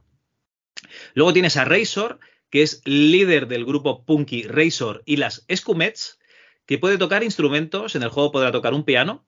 Se rumorea que este personaje puede estar basado en la novia de por aquel entonces Gary Buini, que esto lo, ha dicho Ron, pero también he leído que eh, es eh, la imagen de la cantautora Tori Amos, eh, y la verdad es que he visto una imagen de la época y sí, podría ser perfectamente. Y eso, eh, Razer, además de tocar el piano, puede matar hámsters en microondas, que es una habilidad que comparte con el siguiente personaje que se llama Sid. Sid es un músico New Wave que como Razor pues puede tocar el piano, puede eh, meter un hámster en el microondas y ser tan loco de apretar el botón de encendido. Y yo no sé el nombre de dónde viene, pero podría ser por el chip musical del Commodore 64, ¿no? Porque ya que es músico y, este juego salió primero para Commodore 64, pues podría saber, vete a saber, es una suposición mía, ¿eh? Esto no lo he leído por ahí. Luego tenemos a Wendy, que quiere ser una novelista famosa y está basada en una empleada de Lucasfilm que se llamaba así, Wendy. Su habilidad de escritura sirve pues para mejorar un objeto del juego y conseguir un final. Tenemos a Michael, que además de ser el, prota el protagonista negro, ¿vale? Eh, así de claro, o sea, es el único mm, personaje negro que hay, o de otra raza que no sea caucásica, es un fotógrafo que puede revelar el carrete de fotos que podemos encontrar en el juego. Y luego, por último, tenemos a Jeff, que a mí es un personaje que me molaba mucho, pero que es un puto inútil, que es un surfero que solamente sabe arreglar el teléfono con las herramientas, no tiene otras habilidades pero ojo que eh, se supone, esto no, no, lo he escuchado de Ron, pero lo he leído en varios sitios, se supone que eh, podía haber tenido la habilidad de adivinar números electrocutándose, porque hay una fase del juego en la que, una pantalla en la que puedes arreglar unos cables eléctricos hay que apagar la luz pues, para poder arreglarlos porque si no te electrocutas. Y hay que adivinar una serie de números. Entonces se rumorea que a lo mejor este personaje, su habilidad era que eh, electrocutándose en esa pantalla o en otra, pues podría haber eh, averiguado estos números sin tener que hacer alguna otra serie de cosas, pero que se abandonó. Esto, vete a saber, ¿eh? Podría ser, podría no ser. Y luego, por otro lado, tenemos los antagonistas, que es la familia Edison y compañía, que son los, los habitantes de la casa, de este ecosistema, que está el doctor Fred, que es el dueño de la mansión, un científico loco que ha secuestrado a Sandy, la enfermera Etna, que es la esposa del doctor Fred, que va más salida que la prueba del Titanic, que cuando caza algún chaval en el juego y lo lleva a la mazmorra, dice, ojalá te hubiese atado a mi cama, o sea, para que, que te hagas una idea. Ed el raro, el hijo de Fred y Etna, un tipo extraño, obsesionado con la supervivencia militar, y que tiene un hámster por mascota, de ahí la habilidad de matar hámsters que tienen dos de los protagonistas. El primo Ted, que es una momia y tiene su propio gimnasio, y te lo puedes encontrar en, el lavabo de, la mansión. Los tentáculos verde y púrpura, que yo creo que son de los emblemáticos, ¿no? Sobre todo a partir de la segunda parte. El tentáculo verde es un aspirante a estrella musical, mientras que el púrpura es un lacayo del Dr. Fred, es el, sería el, sidekick ¿no? del Dr. Fred. Y por último, el meteorito, que es el que se ve en la introducción del juego y que controla mentalmente al Dr. Fred. He de decir que eh, a partir de aquí voy a desvelar cosas que, pasan en el juego, pero que, son cosas que, son generales y que, básicamente pues es un poquito las maneras diferentes de, solventar el juego, porque lo que tú comentabas, ¿no? Eh, en lugar de tener un personaje o unos personajes fijos, como pasaría en la siguiente serie de juegos, aquí eh, se, flipa eh, Ron, bueno, Ron y, los demás, y comienzan a hacer una serie de personajes que son los que hemos dicho antes, jugables, cada uno con sus habilidades, y qué es lo que hicieron para probar el juego antes de programarlo.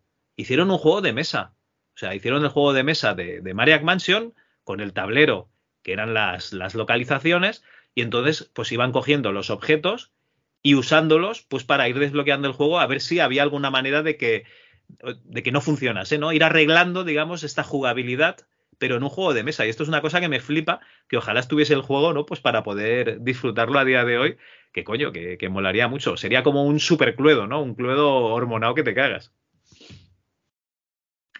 Y bueno, eh, Antonio, yo sé que no lo has pasado, ¿no? Este juego. No, no, no, no me lo he llegado a pasar nunca. Lo he jugado muchísimo, pero, pero nunca me lo he llegado a pasar. Vale, este juego, yo para que te hagas una idea, eh, si salíamos del colegio, no me acuerdo si era a la una y entrábamos a las tres, ahora no lo recuerdo, yo llegaba a casa a la una y veinte, comía, me pasaba el Maniac Mansion y me iba al colegio otra vez. O a lo mejor veía un capítulo de Ranma si lo, si lo daban por la tele. O sea, yo este juego le di muchísimo, pero pasó una cosa, que es que eh, a día de hoy no recuerdo nada, o sea, eh, no sabía ni, ni, cómo conseguir la primera llave que encuentras eh, en un candelabro. Y digo, hostia, esto no, esto no puede ser.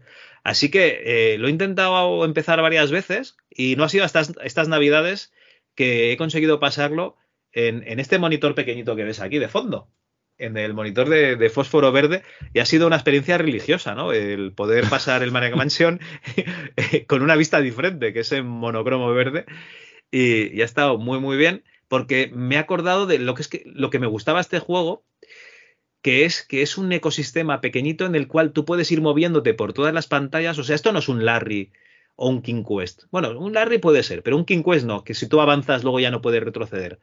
Aquí, si no pasa algo malo, en cualquier momento tú puedes ir retrocediendo y recondicionando la situación, ¿vale? Para poder acabar el juego es que te, coge un personaje de la casa y te mete en la mazmorra. No pasa nada, porque en la mazmorra hay una piedra suelta que cuando hay dos personajes, uno la aprieta y el otro puede salir. Y luego además encuentras la llave por allí perdida y la puedes, la puedes utilizar. Eh, eso sí, hay muertes. ¿eh? Luego hablaremos un poquito de, las muertes, pero realmente es, es, un juego en el que tú te puedes ir moviendo y además introdujeron una cosa que lo pusieron en el tráiler que, este, este, juego tuvo tráiler, que eran las cut scenes, ¿no? Lo que serían las escenas de corte, las cinemáticas eh, a día de hoy, que dices, hostia, eh, eh, estoy jugando al Uncharted, viene una cinemática de 15 minutos, me voy a cagar, ¿no? Que, ya tenía ganas. Aquí también sus escenas de corte. Y, eran los personajes antagonistas pues que te decían, uy, me, me, parece que tengo hambre, me voy a la cocina. Entonces tú sabías que en uno, dos, tres minutos entraría un personaje en la cocina ¿Y qué hacías? Pues quedarte en la cocina a ver qué pasaba, por supuesto. Y te pillaban y te metían en, la cárcel, eso es lo normal. Pero más o menos acababas sabiendo los scripts, ¿no? Eh, de horarios que tenían los personajes y los podías esquivar y, bueno, y jugar con ellos, ¿no? picar al timbre para que bajase Ed y cosas así. Y es lo, que me encantaba, que era como estar viviendo en, esa pequeña mansión, ¿no? Y podías ir a tu antojo.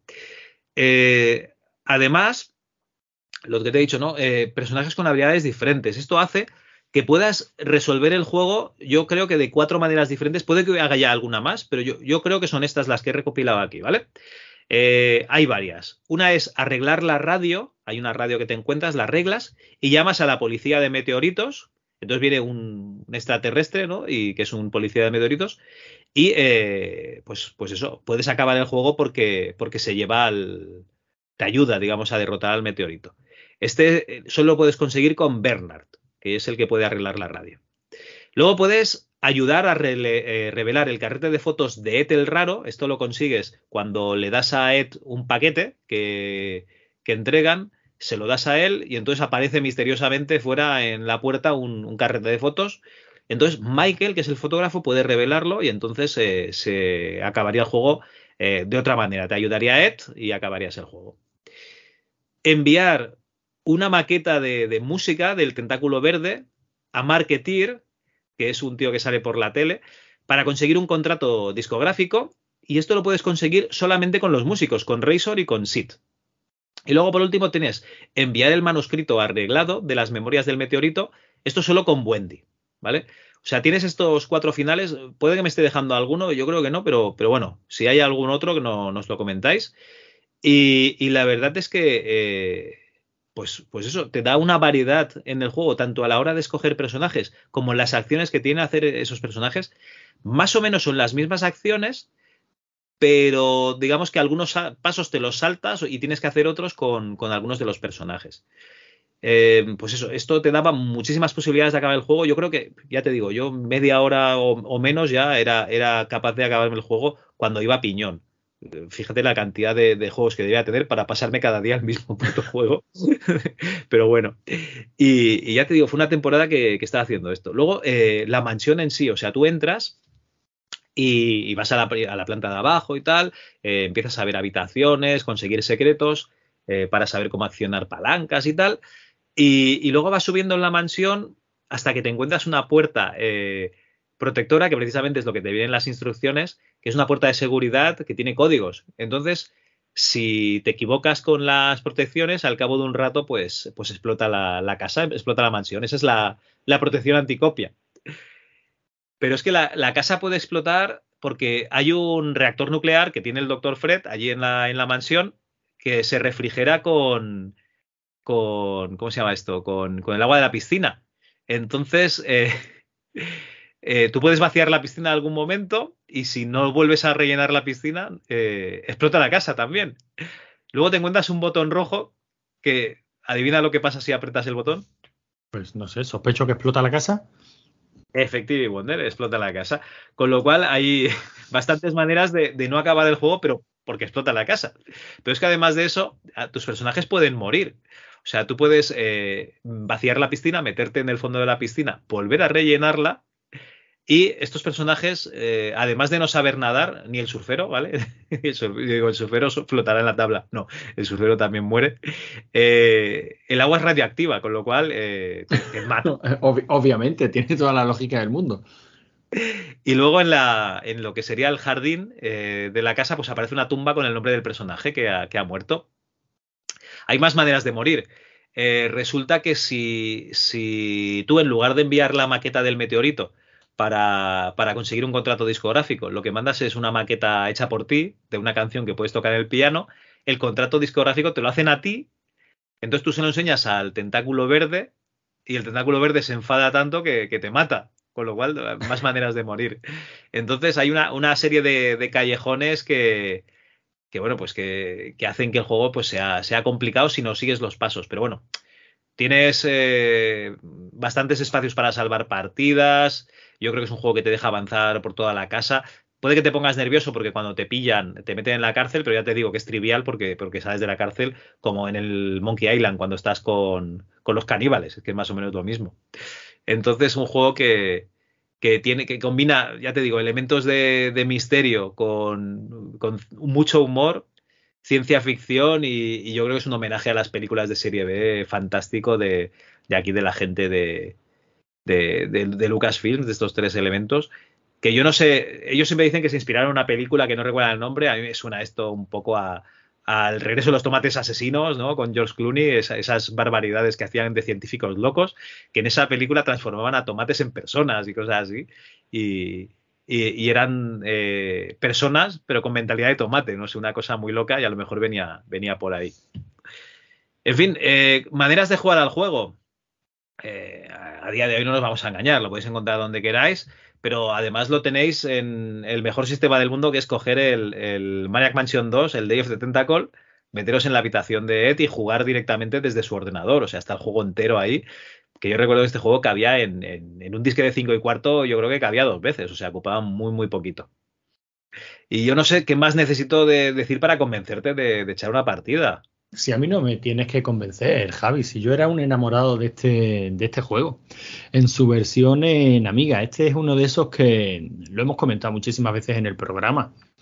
Tenemos juegos que hemos querido jugar siempre sí o sí y que luego con el paso del tiempo o nos han supuesto una decepción, una decepción o ya ha pasado tanto tiempo que ya no merece la pena enfrentarse a, a él, ¿no? Ya cuando hicimos el Amiga Club hablamos de ese de de, del desierto, ¿no? De las hormigas, que también tiene inspiración. Otro de Cinemaware, ¿no? Exacto, sí, también sí, es Cinemaware, ¿verdad? Sí, sí. Y, y, es otro de esos que tengo ahí y que sé que no jugaré nunca porque me llevará una decepción enorme. Porque son juegos a los que los años les ha pasado por encima como una pisonadora. Este no. Yo sé que este juego es muy divertido. Eh, sé que algún día me lo acabaré pasando pero claro, el problema es que cuando yo finalmente pude jugar a, al Maniac Mansion, ya había jugado a los indies, ya había jugado al Día del Tentáculo. Ya. Y claro, el Maniac Mansion decía, sí, vale, mola, me sigue molando toda la ambientación, me sigue molando todo, pero claro, ya se me ha quedado un poquito antiguo con respecto a lo que es que fue el primero, leches. Es verdad que sentó las bases de lo que sí tenía que ser una aventura gráfica, porque no olvidemos eso, que Ron partía de decir, sé lo que no quiero hacer, pero todavía había algunas cositas que, que faltaban por, por, pulir. Ahora creo que se está haciendo un remake, que estéticamente me ha parecido horroroso. Eh, creo que nos pasaste tú la, las imágenes y estéticamente no sé si está hecho en Unity o en Godot, pero vamos, estéticamente me ha parecido un horror. Pero está, yo, a mí no me tienes que está convencer. El Maniac, está el Maniac Mansion Deluxe, que es redibujado con gráficos bastante, bastante mejorados, que yo creo que, que estos juegos 2D le, le, le, va muy bien y, y, y, yo creo que no, no hace falta pasarlo a todo a 3D. O sea, es lo que dices tú muchas veces, ¿no? Coño, haz algo nuevo haz el Maniac Mansion 3, que no hace falta que hagas un remake de, este, que, en 2D ya quedaba perfecto. Y en el Deluxe, gráficamente es, muy bonito. Eh, comentar también que, hay dos versiones de NES.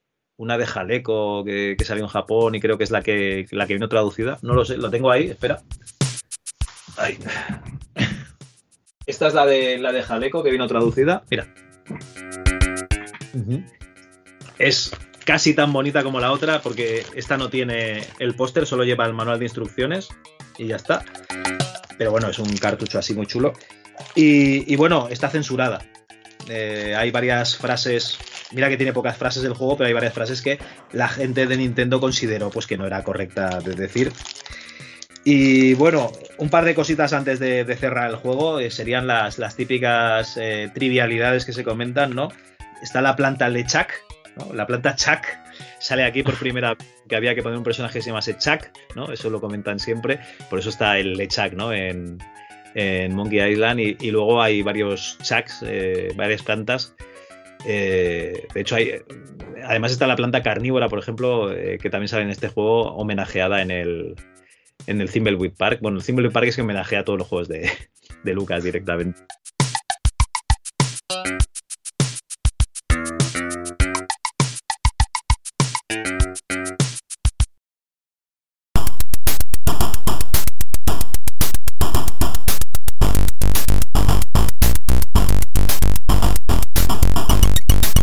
Bueno, pues aprovechando que os preguntamos por Twitter vuestras experiencias con el Maniac Mansion, eh, voy a hacer una pequeña lectura ¿no? de, lo que nos habéis dicho. Por aquí, por aquí Tigre nos dijo juegazo. Deca Black se extrañaba de que hubiese puesto capturas en monitor CPC Style. Sí, Deca es un monitor pequeñito de, de fósforo verde. Y también nos dice que recuerda que la primera vez, a pesar de haberlo comprado original, probó a ver qué ocurría si metía mal las protecciones. Y la puñetera celda en la que te metían al pillarte. Que, qué odio le cogí. Ah, sí, y una cosa más. Chuck, la planta. pues bueno, esto nos comentaba eh. También Jova Turnes nos dice que lo jugó en NES y nunca lo acabó. Era muy pequeño y se le hacía difícil. Además le daba un poco de miedo, sobre todo por ese personaje que te perseguía por toda la mansión. Eh, y que recuerda morirse de risa cuando descubrió de chiripa el código de seguridad del sótano. Vamos, que estuviste ahí horas, ¿no? Metiéndole eh, números al azar a los botoncitos. Cody of K nos dice Maniac Mansion was my first and still one of my favorite adventure games. Its complex team-based puzzle, puzzle solving is still to this day unequaled. I love games that create a strong sense of place and the mansion has that. I was inspired to make this y nos pone una, una imagen de, de bueno de, de, la mansión del Maniac Mansion eh, espectacular. No sé si la ha hecho eh, él o es pregunta, o sea, es generada por inteligencia artificial, pero la verdad es que es eh, muy muy chula. Y poca, cosa más, poca cosa más nos comentasteis en Twitter, pero sí que tenemos un audio de Miguel que se está aportando, está pagando el podcast todos los meses, ¿no? Ahí dejando su comentario y además nos ha dejado esta joyita que es eh, su voz grabada para la posteridad. Adelante audio.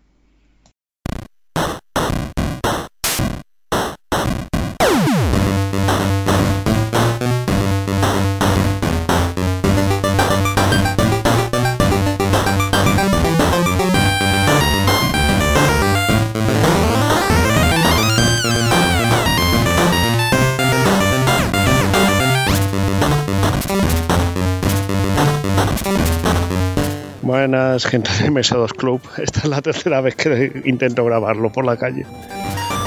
Eh, soy Miguel. Eh, bueno, pues el mensaje este que pedíais sobre el Maniac Mansion. Bueno, MS2, soy un pecador porque yo lo jugué en la Nintendo de 8 bits.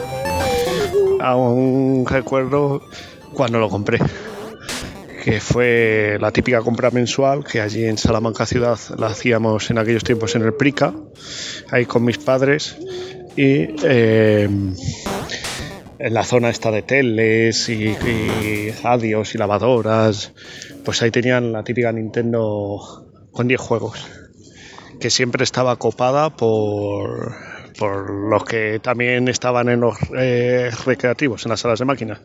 Los de dame algo, payo, dame un duro para jugar, dame cinco duros. Y fue, pues, eh, no sé por qué, convencí al, chungo que estaba allí. Y le dije, tío, ponme, ponme el Maniac Mansion, no como lo diríamos en Span English. El Maniac Mansion, sí, suena igual que Magni Miner y todo esto. Eh, y, y nada, y no sé por qué accedió. Eh, bueno, eh, lo vi cinco minutos y porque creo que lo vi en una micromanía en aquella época. Y me flipó y, y, el chungo que estaba copando la Nintendo de 10 juegos esta que había en, en las tiendas y grandes superficies, pues cambió a otro juego, ya no me acuerdo cuál y le di la tana a mis padres, tendría yo 12 años o así. Y eh, pues sí, eh, me lo compraron, era caro. Es de estas cosas que después te duele y dices, joder, ¿qué dinero le hago gastar a, mis padres siendo pequeño, siendo, cuando eres pequeño, así? Pues yo creo que valía 10.000 pesetas de la época. Yo creo que sí, que fue de los juegos más caros que compré me acuerdo el Mario Bros 3, que sí, joder, es el podcast de MS2 Club y yo hablando de la Nintendo. Y este, me acuerdo que 10.000 pesetas. Y, y, joder, lo flipante es que estaba doblado, bueno, traducido al, castellano, al español. Y, era un juego en Nintendo traducido al español.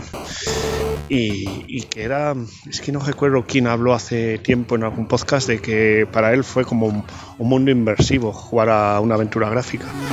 pues era eso, es que podías hacer lo que quisieras. Lo que quisieras dentro de lo que te dejaba. y no sé, fueron horas de diversión. Fue muy. Joder, ahora un camión. Eh, y eso que estoy alejado, pues justo tiene que pasar un camión por una zona peatonal. Y fue, fue muy bueno. Fue a mí me. mm, eh, pues no sé, recuerdo. Joder, recuerdo lo de múltiples finales. Que, que eso. Me acuerdo cuando tuve de un CD piratón el Día del Tentáculo, supuestamente en Mania Mansion 2. Y yo creo que no tiene finales alternativos, que solo puedes hacerlo de una manera y ya está. Y me decepcioné un poco. Pero. Pero es que era un juego, no sé, que era muy inmersivo, muy. Eso. Bueno, pues hasta ahí el audio.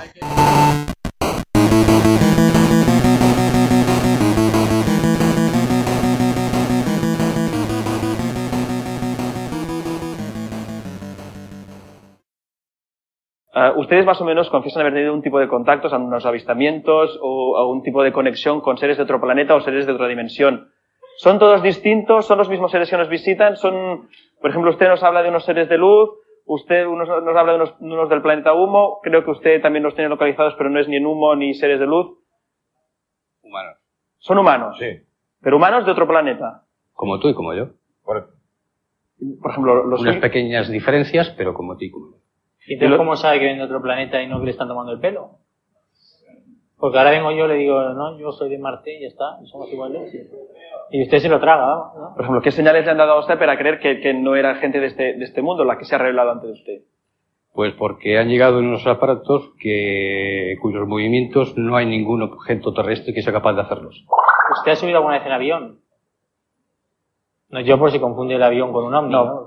Pedro, por ejemplo, yo sé que tú, aparte de la carta y aparte, y aparte también del- de la llamada por teléfono, Es como el superagente 86. No, pero aquí o sea, hemos- que a usted le dicen, vaya a tal cabina de teléfono y encontrar una carta. Y No, esta pero- carta se destruirá en 15 segundos. creo que has tenido contactos con seres o, o seres que tú crees de otro planeta, pero por ejemplo en el metro o yendo por la calle, o Pues- gente que te ha dado indicios que, que- que te han hecho, que te han hecho pensar que eran gente de otro mundo.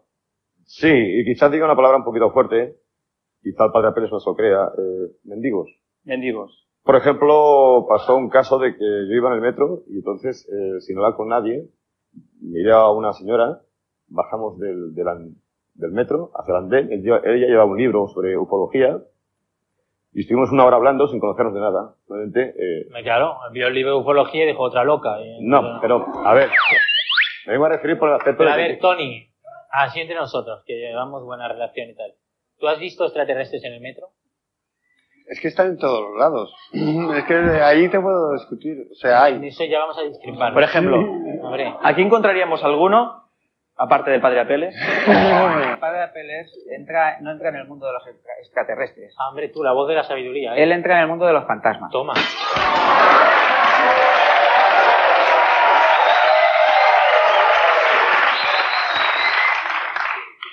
Bueno, pues vamos a esta sección de publicidad que nos lleva, nos, nos pega una patada de los 90 en la boca. Y, como no puede ser otra manera, vamos a poner algún anuncio. Yo he pedido a Antonio que busque un anuncio y es la primera vez yo creo que me lo ha puesto antes de, que empiece el programa, con lo cual está bastante bien. Pero yo, si te parece bien, Antonio, vamos a, a cederle el primer puesto a José Luis que nos explique la movida que nos ha traído aquí de anuncio. Pues lo que he traído, estaba buscando ya que el podcast es MS2 y la época mía del MS2 la primera fue como ya he dicho con el Amstrad 1640, el PC 1640. Digo, pues quiero buscar un anuncio en español del Amstrad PC 1640, que era aquel ordenador que cuando te lo llevabas de la tienda te daban una mesa de cartón para ponerlo encima. No sé si os acordáis. Una mesa de cartón.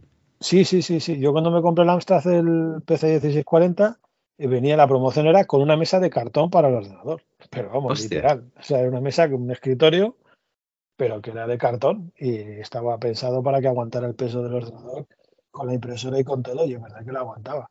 Y, y estaba buscando, digo, a ver si hay algún anuncio por ahí que, pues que eso, sobre todo por el tema de la mesa de cartón, que era lo más curioso. Y no he encontrado ninguno. He encontrado anuncios franceses, eh, italianos del ordenador también, Y lo más cercano es una cosa que había de Amstrad que se llamaba Directo Amstrad, que lo presentaba pues una locutora famosa que ponía voces en, en programas y demás, y que se hizo muy famosa en la época. Y hay un momento en el que habla del, del Amstrad del 1640 de la gama, ¿no? Luego, buceando, he encontrado un vídeo interno de comercial de Amstrad, donde avanzaban un poco la línea de productos que tenían para el año 88 y era súper divertido ver cómo presentaban los PCW, primero el 8256 y luego, luego el 9512, que era el que tenía más memoria y demás. Y cuando llegaban a los PCs y, presentaba José Luis Domínguez el PC 1512, pues hablaba un poco de pues, la gran evolución, los ordenadores, tal, el segmento profesional. Y cuando llegaba al 1640 decía eh, un ordenador con una tecnología gráficas más avanzadas. Y digo, sí, Qué cabrón, ¿no? Sí, es el mismo monitor que tiene el 1512 que el 1640. Es más, yo me llevé a casa monocromo Hércules y me acordé de todos vuestros muertos por poner eso a la venta, tío. Porque me dejé la vista, pero bueno. Era, era muy gracioso ver con la perspectiva del tiempo cómo dices, madre mía, si es el mismo ordenador con 600, 640K en vez de 512, ¿no? Pero bueno, son cosas de la, de la época. Y he traído la parte del, del directo Amstrad donde hablan del 1640. Eso es lo que, lo que he traído. Pues venga, Antonio, cuando puedas. Venga, vamos allá. Seguro que usted ya ha pensado en comprarse un ordenador personal, ¿verdad? Bueno, pues no se apresure. Déjeme que antes le cuente algo que puede hacerle cambiar de opinión. Voy a presentarle los PCs de Amstrad. Su precio incluye monitor, teclado, unidad de disco. Esto es importante, muy pocos incluyen todo. Se maneja muy fácilmente. Con este ratón usted podrá utilizar el ordenador desde el primer día, sin complicados manuales ni cursillos.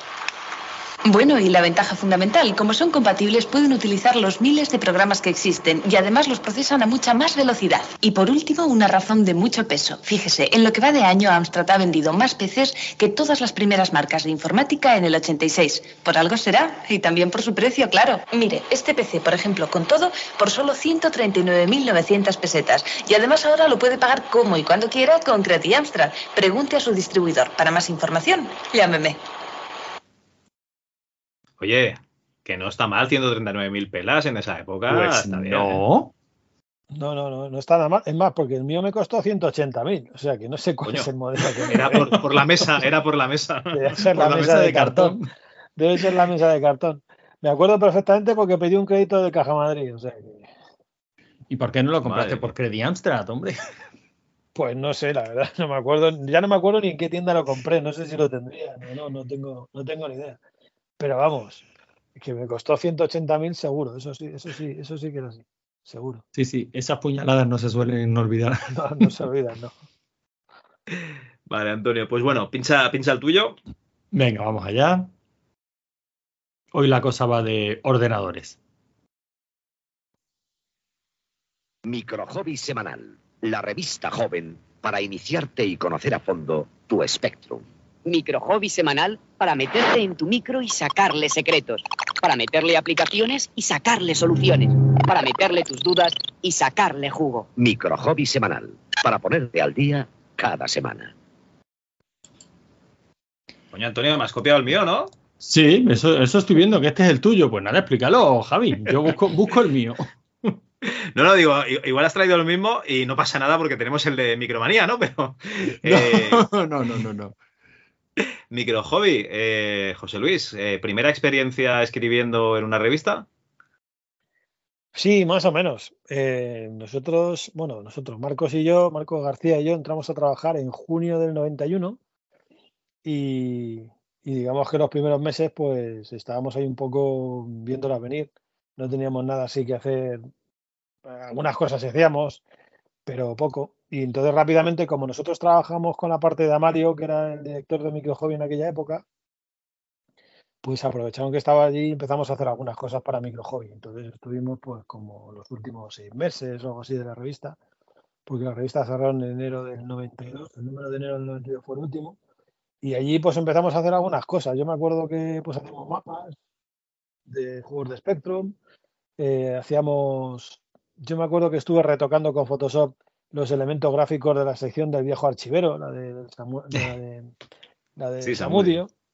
Y, y bueno, pues hacíamos ese tipo de cosas. No éramos como tal parte del staff, estábamos en el staff como redacción, pero análisis y esas cosas ya tenían a su equipo de años y esas cosas, y nosotros pues hacíamos otras otros temas. Alguna vez creo, es que, es que no me acuerdo, o sea, puede ser que haya escrito y ni me está acordando, ¿sabes? Seguramente Marco lo sepa mejor que yo. Pero bueno, estuvimos ese tiempo, pero fue más echar una mano que, que estar en el día a día.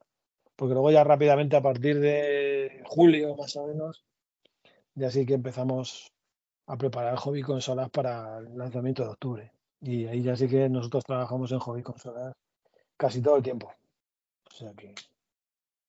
Pero Pues- bueno, si, hay de la- si de las cosas que estoy más orgulloso de haber estado en el staff, de haber aparecido en el staff. Eso sí que es verdad, porque para mí Micro Hobby pues fue la primera revista junto con Micromanía que yo compré de informática y, y bueno, pues acabar estando allí pues fue un, un privilegio, vamos.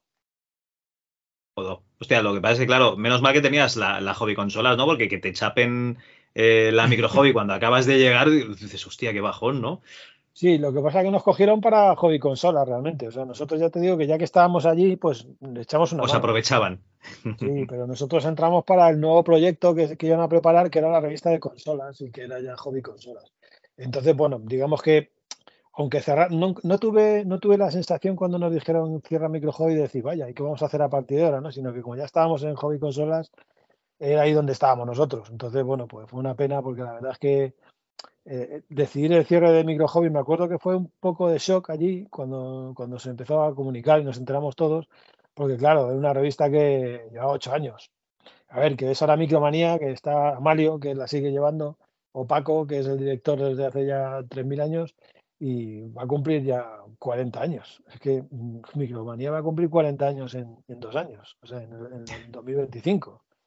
Eh, ocho años entonces nos parecía un momento, y algo infinito, ¿sabes? Pero claro, es que el Spectrum del pobre, pues ya en el 92, Ya no daba más. estaba. No daba más. Sí, sí, sí. No daba para mucho, Bueno. ¿no? Pues nada, muy bien. Oye, Antonio, pues ¿qué, qué nos has traído tú entonces? Venga, pues vamos a ello. A ver si esta vez no me equivoco. Home Computer. Philips presenta el videocomputador Philips, la forma más divertida de adentrarse en el mundo de los ordenadores, aprendiendo a programar y preparando tus propios programas. Pero esto no es todo. Home Computer. Con el videocomputador Philips tienes además a tu disposición más de 60 fantásticos videojuegos. Home Computer. Philips Home Computer. Jo, qué ¿Qué música, tienes? Home Computer Philips. Videocomputador, ¿eh? Y, exacto, videocomputador. Y lo he traído, Javi, porque no tengo ni puñetera idea de qué ordenador es este. Estaba buscando algo de 1984, porque me quería ir precisamente al año que se, que se empezó a publicar Micro Hobby. Y digo, bueno, una, una revista sobre, sobre el Spectrum, ¿no? ¿Qué otra cosa habría en el mercado, no? Y me he encontrado este anuncio de nada de Spectrum, pero sí me he encontrado el anuncio de Home Computer Philips, que no sé qué ordenador es.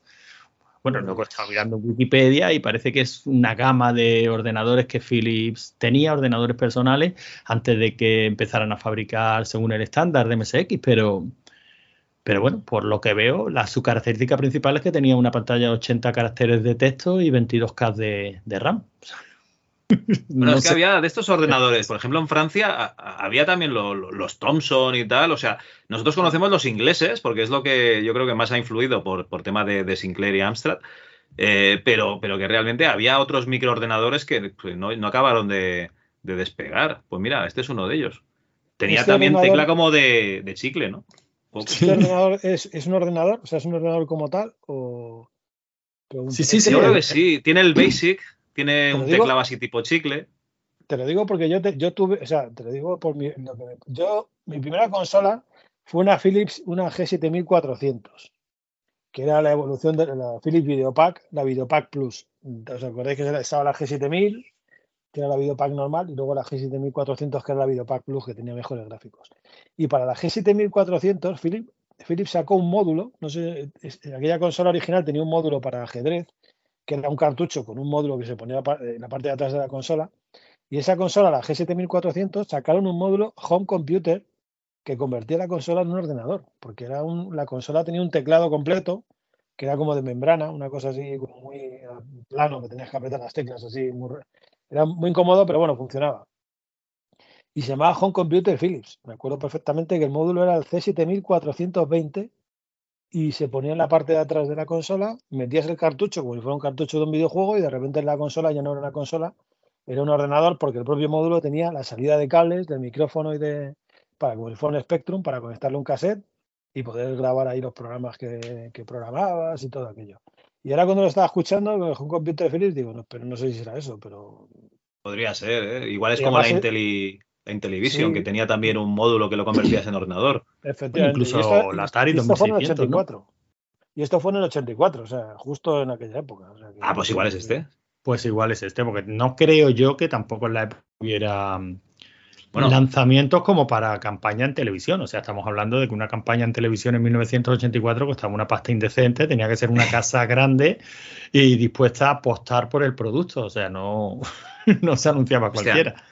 Lo que pasa es que el año 84 eh, te anuncian aquí el que tiene el Basic y tal y, y 22K de RAM. Claro, en 84 ya, ya tenías el... Aquí no, ¿no? Seguramente de- solo de importación, pero ya tenías el Spectrum. Claro. No, no, claro, el Spectrum es de 82, pues. Del 82, por eso. Sí, Bueno, es pues verdad, curioso, un cacharrito curioso. bueno, pues vamos a seguir con unos cuantos anuncios y volvemos al programa. El robot se llama Emilio, es un tipo muy muy listo. Tu desayuno, papá. Tu desayuno, papá. Radio control, luces, distorsionador con tres voces, manos prensiles y mochila. Sorpresa. Emilio te obedece como un verdadero robot. Tu refresco. ¡Robot Emilio! ¡Felicidades! En Bonnie y Tigretón ocurre algo metamórfico. Se llaman Power Ups. Son los Power Rangers. ¡Se transforman en ninjas! No te los pierdas. Somos Bonnie y Tigretón. El Nokia 5110 es el único teléfono con carcasas de colores que tú mismo podrás cambiar en segundos para adaptarlo a tu propio estilo. Nokia 5110, porque la libertad es tu estilo. Nokia, Connecting People. Nuestro programa crea adicción. Charlatanes, abducidos, deportistas, pintores.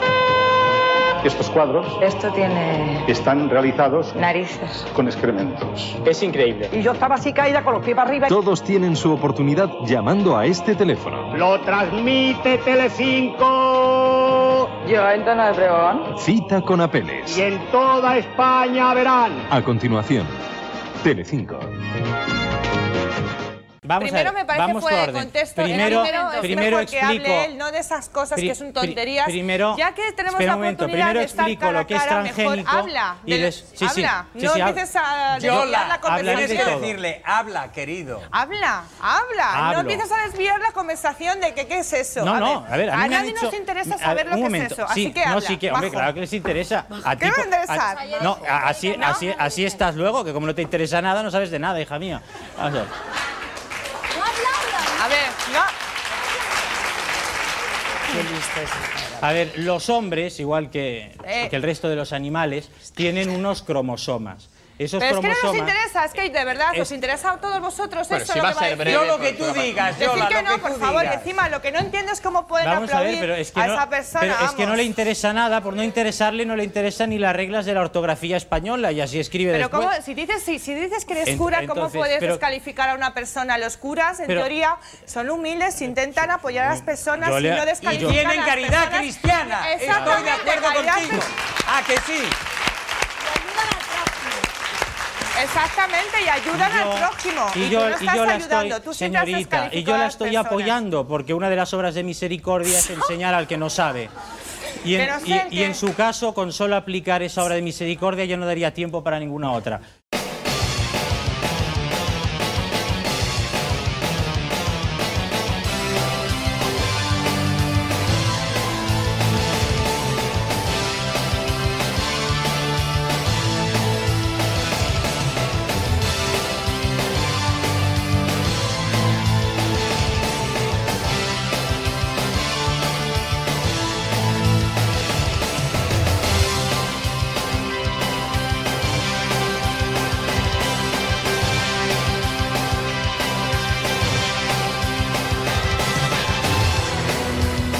Antonio, nos has traído una sección que aquí José Luis está un poco temblando, yo lo veo así tembloroso, dice, estos cabrones que me habrán preparado, que yo no tengo ni idea, porque esto lo has puesto tú en, el documento compartido esta tarde, no me ha dado tiempo de leerlo. Entonces, eh, ¿te vas a cargar aquí a José Luis o, no? ¿O vas a simplemente demostrar que en realidad sí que es el Góngora consolero? No, no, yo, voy a demostrar que es el Góngora consolero eh, y para eso voy a utilizar sus palabras, solo y exclusivamente sus palabras. Yo mm, dicen que un hombre es esclavo de su palabra y yo cuando grabábamos algunos retrovisores eh, en fase bonus, te acordarás que cogí como afición pues llevar los recortes que firmaba José Luis en, en Hobby Consolas. los llevaba, eh, nos reíamos mucho de esos recortes, yo creo que esa era su intención. Pero, yo- con José Luis, no de José Luis. con- ¿eh? por Con José Luis. eh, yo tengo perfectamente claro, ahora cuando lea alguno de estos recortes, él nos lo confirmará, que José Luis se reía de todos nosotros, porque lo tengo muy claro. Pero yo decía en esos programas, eh, yo tengo algún día que tener a este tío delante y preguntarle, pero vamos a ver. ¿Tú eres consciente de que algunas de las cosas que estás escribiendo aquí ni gramaticalmente ni semánticamente tienen sentido? ¿Eres consciente de que te estás inventando palabras? Efectivamente. Tal cual. Entonces, mm, bueno, pues como la vida es así y, y me ha dado esta oportunidad, me he ido precisamente al uno, ¿no? Porque ya te digo, te he dicho antes de que empezáramos a grabar, José Luis, que luego te he ido siguiendo, te he ido buscando y aunque tienes un estilo reconocible, personalmente creo que escribes un poquito o, bastante por encima de la media de lo que es el, periodismo de videojuegos. Pero aquí, en este caso concreto, en hobby consolas, no sé si por la edad, no sé si porque eras muy joven, no sé si porque tenías muchas ganas de cachondeo, eh, desde luego escribías de una forma que yo no he visto en ningún sitio y ni muchísimo menos en periodismo de videojuegos, ¿vale? Yo Me voy a ir al, me voy a ir al primero. Era un juego de ninjas. Ni siquiera me he quedado con el título porque eso es lo de menos. No merece la pena. Nos dice José Luis, eh, como, como conclusión a- al artículo, ninjeramente o ninjeramente bueno, ninjeramente bueno este juego de orientales armas y personajes y occidentales argumentos nintenderos que te llevarán de la mano del más puro arcade hasta los alejados y recónditos mundos de la diversión. Pero como dice mi amigo Baudio, que espero que exista, mi espía en el interior de las consolas, no solo de historia viven los niños, por lo que aplicando su afirmación os diré que en efecto y no en defecto, este Chupi Game tiene más oro del que reluce. Los gráficos y movimientos son realmente buenos, al igual que los efectos y las sensaciones, sintonías y la jugabilidad adicionera ronda unos límites de locura baiteriana, freudiana y, so- y social, con psicólogo de regalo. El único contra que tiene el juego, y no es culpa de los programadores, sino de la madre naturaleza, es que los limitados humanoides consoleros no poseamos dos manos, cuatro ojos y dos cerebros para jugar con los dos personajes a la vez y disfrutar por todo lo alto mientras intentamos entrar en una, espérate, urbe futurera, futurera de malos augurios y peores malosos. Recomendable a todas luces y golpes para cualquier usuario de tipo medio con aspiraciones a corto plazo de ninja. Muy bueno, pero que muy bueno. ¿En qué pensabas, José? Bueno, creo que, creo, creo que no hay que explicar nada, ¿no? Está todo dicho. Este, ver, perdona, ¿eh? ¿qué juego es? ¿Lo has dicho? Creo que es de, de las ninjas. No, de las ninjas no es. Es, es- es que no lo sé, Javi, porque Las no me he ninjas, solo, solo había un ninja. Estoy pensando en juego de dos ninjas. Tiene que ser el. Ah, ¿Cómo se llamaba? ¿El Bad Deuce?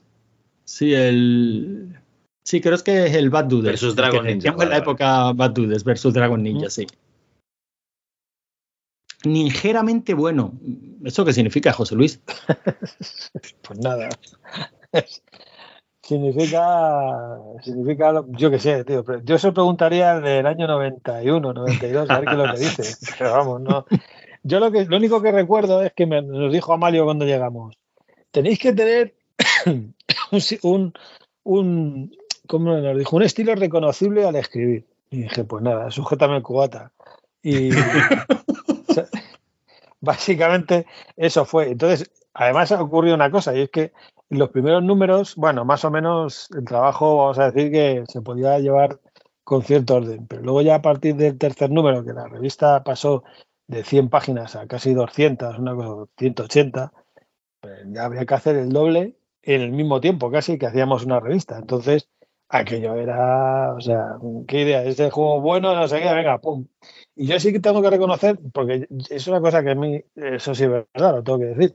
Yo, yo, a mí siempre me ha gustado escribir. Antes de entrar a trabajar en revistas, yo escribía, cogía mi máquina de escribir y me ponía a escribir mis historias, estas cosas. Eso sí que es verdad, que, que siempre me ha pasado. Y he leído mucho y, bueno, pues evidentemente después de leer eso dices, pues has leído poco, porque si escribes estas cosas... Coño, pero que debías estar, debías ser estudiante de, de bachillerato en aquella época o acababas de, de- de- de salir de la escuela. Había terminado, había terminado, sí. Y, y no escribía, o sea, y ya te digo, bueno, pues me dijo Amalio que el estilo se notara y yo pues tiré por ahí. Lo conseguiste, lo poco- conseguiste. Esa es un poco la historia. Pues eh, me inventaba palabras, me las inventaba y, y ya está. Ligeramente, pues además, mira, te voy a decir una cosa: tengo dos hijos que ya son mayores y, y les sigo haciendo chistes parecidos al de ligeramente. O sea, que te quiero decir, y lo odian. O sea, cada vez que hago un chiste de esos me matarían. Porque además están en edad adolescente, con lo cual aguantan poco. Eh, pero bueno, no sé. Es que la cabra tira al monte. Es una cosa que siempre me, me ha gustado escribir y cuando escribo esas cosas sé que hay veces que ahora las leyéndolas dices, madre mía, qué bochorno, ¿no? Pero en aquel momento pues estaba tan contento de escribirlas. Pero luego, luego me he ido centrando. Luego ya pues no... Las revistas, las, revistas en las que estaba ya no necesitaban ese vocabulario y no las he utilizado. Pero en aquel momento es que Amalio además nos decía que lo hiciéramos. Es decir, por ejemplo, Marcos era más ¿cómo decirte? Nos- también buscaba su estilo y mi estilo era pues utilizar palabras raras que, que partieran de lo que era el vocabulario de los videojuegos. ¿no? Y, y yo, que- mira, Bruno y, el- y- perdón, el cabrón de Bruno y Dani, cuando los veo, siempre se están descojonando con lo que escribí del, del Chachi Game de animales varios de Sonic. Siempre se están metiendo con lo del Chachi Game, Chachi Game, Chachi Game. Y yo se lo digo, digo, bueno, pues, dime tú una palabra que te has inventado tú y se hace el silencio, claro, siempre eso lo restringo así. Pero bueno, que lo, lo hago, lo hago para tocar. Un visionario. Abriendo abriendo camino. Eres la punta de lanza. Sí, joder, sí, bueno, claro no, sí. no, lo- no lo digo, no lo digo, no lo digo así de mal rollo, eh, lo digo con rollo. Lo llevamos bien, ellos se meten conmigo porque saben que son expresiones, vamos a decir, curiosas, por no decir otra palabra, y, y ya está, pero bueno, eso, eso fue hobby consolas, luego ya después creo que ya la cosa no, no, si en videojuegos nos estamos inventando palabras, castellanizando anglicismos a tope. Sí, si sí, cuando sí. llegaron las cartas de Magic, todo el mundo, en lugar de girar las cartas, las tapeaba. Y ahora todo el mundo lutea y farmeas. Y es que no, eso es normal, hombre. Antonio. Sí, sí, es sí, que- sí, sí. No, no, no, pero o sea, a ver, a ver, que para mí eh, lo que hizo José Luis tiene un mérito. Porque no es solo soltar palabras al tuntún, es que tiene un estilo reconocible. Mientras eh, el resto de redactores de Hobby Consolas no les niego el mérito ni muchísimo menos. Y es cierto que tienen un estilo que puedes adivinar, pero con José Luis no hay duda. O sea, si lo que le pidieron es esto, eh, con- no hay duda. Y además que repite ciertas expresiones que a mí se me han pegado. O sea, José Luis decía de esto de tiene, este juego tiene unas actitudes jugátiles que yo soy plenamente consciente que jugátil no existe. No, no, no. Pero entiendo perfectamente lo que, lo que, lo que quería decir. Y, y es cierto que Hobby Consolas, eh, no sé con qué espíritu nació, pero para mí sí, aunque los, los primeros números, ¿no? Ya hay por ahí podcasts que están revisando mm, hobby consolas, de la misma manera que se está revisando 30, la franquicia 30, ¿no? Micromanía 30, hobby consolas 30, están revisando todas estas revistas 30 años después. Y salvando Micromanía, aunque es cierto que están con la segunda época, que prácticamente la defienden bastante desde el número uno, eh, las otras publicaciones, hobby consolas, superjuegos, eh, lo que suelen decir lo- los compañeros que están revisándolo en formato podcast es lo que decíamos antes, ¿no? A toro pasado todos somos mano- manoletes. Pero que se nota mucho que no tenía todavía el estilo definido, que es normal, que una publicación tiene que empezar a rodar, de esto seguro que José Luis sabe muchísimo más que nosotros. Una publicación tiene que empezar a rodar y tiene que encontrar su voz y su estilo. Y su estilo, Pero sí, sí-. Pero sin embargo, yo creo que Hobby Consola sí tenía bastante claro el estilo casi desde el principio. Puedes estar más o menos de acuerdo con lo, con los artículos, con las opiniones, te puedes dar cuenta, como nos hemos dado nosotros leyéndola 30 años después, que estaban comentando un juego del que no, al que no habían jugado. No porque no hubieran querido, sino seguramente porque no habían podido. Porque se ven algunos juegos y dicen, no han contado absolutamente nada de nada del juego, o sea, no han dicho nada. Se han montado una película aquí brutal y del juego no han dicho absolutamente, no han dicho nada. Había que Eso- rellenar media página, sí, sí. Eso era normal, eso era normal, te digo por qué, porque resulta que cuando, cuando empezamos a hacer hobby consolas y a Mario nos dijo eso del estilo cada uno y tal, me acuerdo que al principio el, el- el énfasis no era contar el juego, o sea, era decir, hay que contar una historia. Quien se ponga, quien se ponga a leer tiene que contar una, le tienes que contar una historia, vamos a decir, pues inventada. Y muchas veces tú lees los artículos y dices, ¿pero qué están contando aquí? Porque ya no es que no contemos el juego, es que no estamos contando ni la historia del juego, estamos contando una historia que nos hemos Una inventado. película. Y eran dos columnas de texto con el, con el argumento del juego completamente inventado, que no tiene nada que ver ni siquiera con el argumento. Con lo cual, entre que no contabas el argumento del juego y no contabas el juego, no contabas nada del juego, pero estabas hablando del juego y poniendo una puntuación al juego a lo mejor.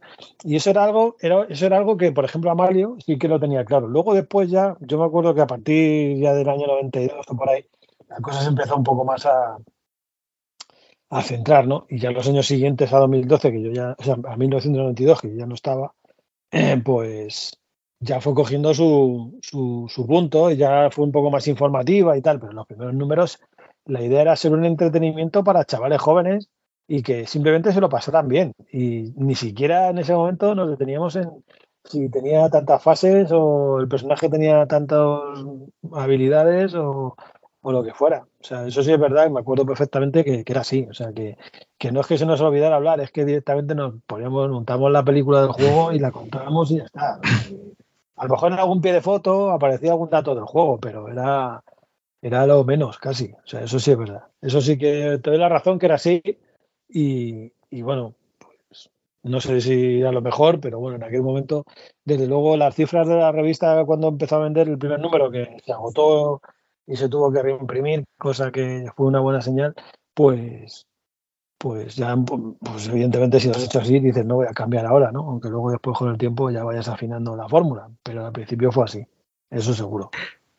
Oye, yo estoy pensando que como estas revistas de, de Hobby Press tenían tanta rotación, que en, Sudamérica y Centroamérica deben de estar la gente pues todavía diciendo jugátil, ¿no? Futureo y cosas así porque, porque lo han aprendido de ti. Bueno, bueno, no sé yo. Yo me encontré años después, fue alucinante porque, eh, o sea, a ver, eh, ahora por ejemplo cuando haces una cosa, me da igual donde sea, en Twitch, en YouTube, en donde sea, pues rápidamente te das cuenta un poco del impacto que tienes, ¿no? Te puedes dar cuenta y sabes, y dices, pues mira, hago un programa de Twitch y, tengo tantos de México, tantos de, Sudamérica, de Bolivia, de tal, de cual. Pero es que en aquella época no teníamos ni puñetera idea. O sea, yo me he ido enterando con el paso de los años de que en Sudamérica nos han leído. Y nosotros no sabíamos que las revistas, lo que no se vendía en España, pasados tres meses se acababa en Argentina o acababa en México vendiéndolo. No teníamos ni idea. No, nos llegaban, nos llegaban cartas meses después de, de, de preguntas de los lectores y tal. Sí, sí, podrían llegar, pero, pero bueno, pues llegaba, pues uno un despistado en vale, México vale. Que, que, ha comprado hobby consolas o, o superjuegos o lo que fuera. Y, y, me acuerdo de, me acuerdo, yo entré en 2017 a trabajar en Movistar Riders, en el club de esports, y, y entonces teníamos un entrenador de CSGO que llegó, que se llama el Kamikaze, que, bueno, sigue el hombre viviendo en España y dedicándose a los esports y al CSGO, y me acuerdo que, cuando nos presentaron, le digo, Josué Sá, me dice, ¿tú eres de hobby consolas? Digo, bueno, sí, trabajé hace ya mil años. Nosotros te leíamos desde Argentina. Y yo dije, ¿cómo? sí, sí, yo y todos mis colegas leíamos, leíamos hobby consolas y tal. Y claro, dices, ¿cómo es posible que nos hayan estado leyendo en Sudamérica? O sea, ni, no éramos ni conscientes. Yo, vamos, ahora me estoy dando cuenta de la gente que nos ha leído porque se pone en contacto a lo mejor contigo por Twitter y te dice, oye, yo te leía y tal. Pero vamos, en aquel momento ni idea. Y sobre todo después del daño, consciente ya del daño que podía haber causado con, la, con lo que escribía, casi prefiero no, no saber no. nada, ¿sabes? O sea que. No, no. Daño, daño ninguno. Es que yo creo que si algo está, si esta época que estamos viviendo ya desde hace un montón de años, ¿no? Pero si algo tiene de bueno, es que igual que a lo mejor había ahí una primera línea que cuando los viejos como nosotros hemos empezado a acosar a desarrolladores de videojuegos y tal, la tan cacareada era de otro, del software español, ahora Javi que está persiguiendo a desarrolladores que hicieron juegos para MS2 en los 90 aquí en España, todavía nos seguimos encontrando alguno que se sorprende diciendo, me asombra que la gente jugara mi juego, reconociera mi juego, nos reconociera a nosotros, pero ahí había una segunda línea que para mí era indisoluble, que erais vosotros que eran los que nos hablabais de esos juegos. Y que eran nombres que también buscábamos en las revistas, que también, que nos fiábamos de ellos. O sea, a mí José Luis me decía, este juego es bueno y este juego es bueno. Un, por, un porrón de años después ya he descubierto, mira cómo me la coló José Luis. Vale, sí, pero no me importa. Porque en ese momento era la, la información que teníamos y, y era gente que, que, que, os leíamos muchísimo. Bueno, las cifras de ventas están ahí, los años en los kioscos están ahí. O sea, y eran publicaciones que, joder, que todo el mundo las conoce, que 30 años después, vale, que sí, que somos unos locos, que es una forma como otra cualquiera de esperar la muerte, pero 30 años después ahí estamos hablando de revistas que se publicaron hace 30 años y con cariño, que es lo, yo creo que es lo importante. Sí, sí, sí, sí, sí. yo también aunque yo participé del 91 en adelante, pero yo del 84 al 91 me pasaba exactamente lo mismo. Yo, y una de las cosas que recuerdo, por ejemplo, me acuerdo que, que me era como, no que me temblaban las piernas, pero casi, me acuerdo que al poco entrar en Hobby Press, según entramos, Hobby Press tenía una costumbre en aquella época que era echar partidos de fútbol sala contra Herbe. Y, y se iban ahí a un pabellón y, y, entonces pues en el pabellón ahí, ahí en Madrid, una, una que Pío 12 ahí, y, y, bueno, pues me acuerdo que, pues no sé si fue a los do, las dos semanas de entrar o algo así, pues me organizaron un partido y ya me dijeron, oye, venías a jugar. Él ve siempre le metió unas palizas a Javi Pérez que no veas. unas palizas de aquello era, vamos, unas, unas lijadas que no te. Ahora, eso sí, los del se lo tomaban que te cagas, de serio. Y me acuerdo que al acabar, pues, pues había una terraza por allí cerca y nos quedamos todos a tomar algo. Y claro, yo estaba en una nube, estaba allí compartiendo mesa con, con Gabriel Nieto, que estaba en Herbe ya, se había ido a Herbe ya, eh, con Ángel Andrés, que luego Gabriel Nieto y Ángel Andrés están trabajando en Nintendo todavía. Ángel Andrés es el director comercial de Nintendo y, Gabriel Nieto es la parte todavía que es Club Nintendo, que ya no se llama Club Nintendo.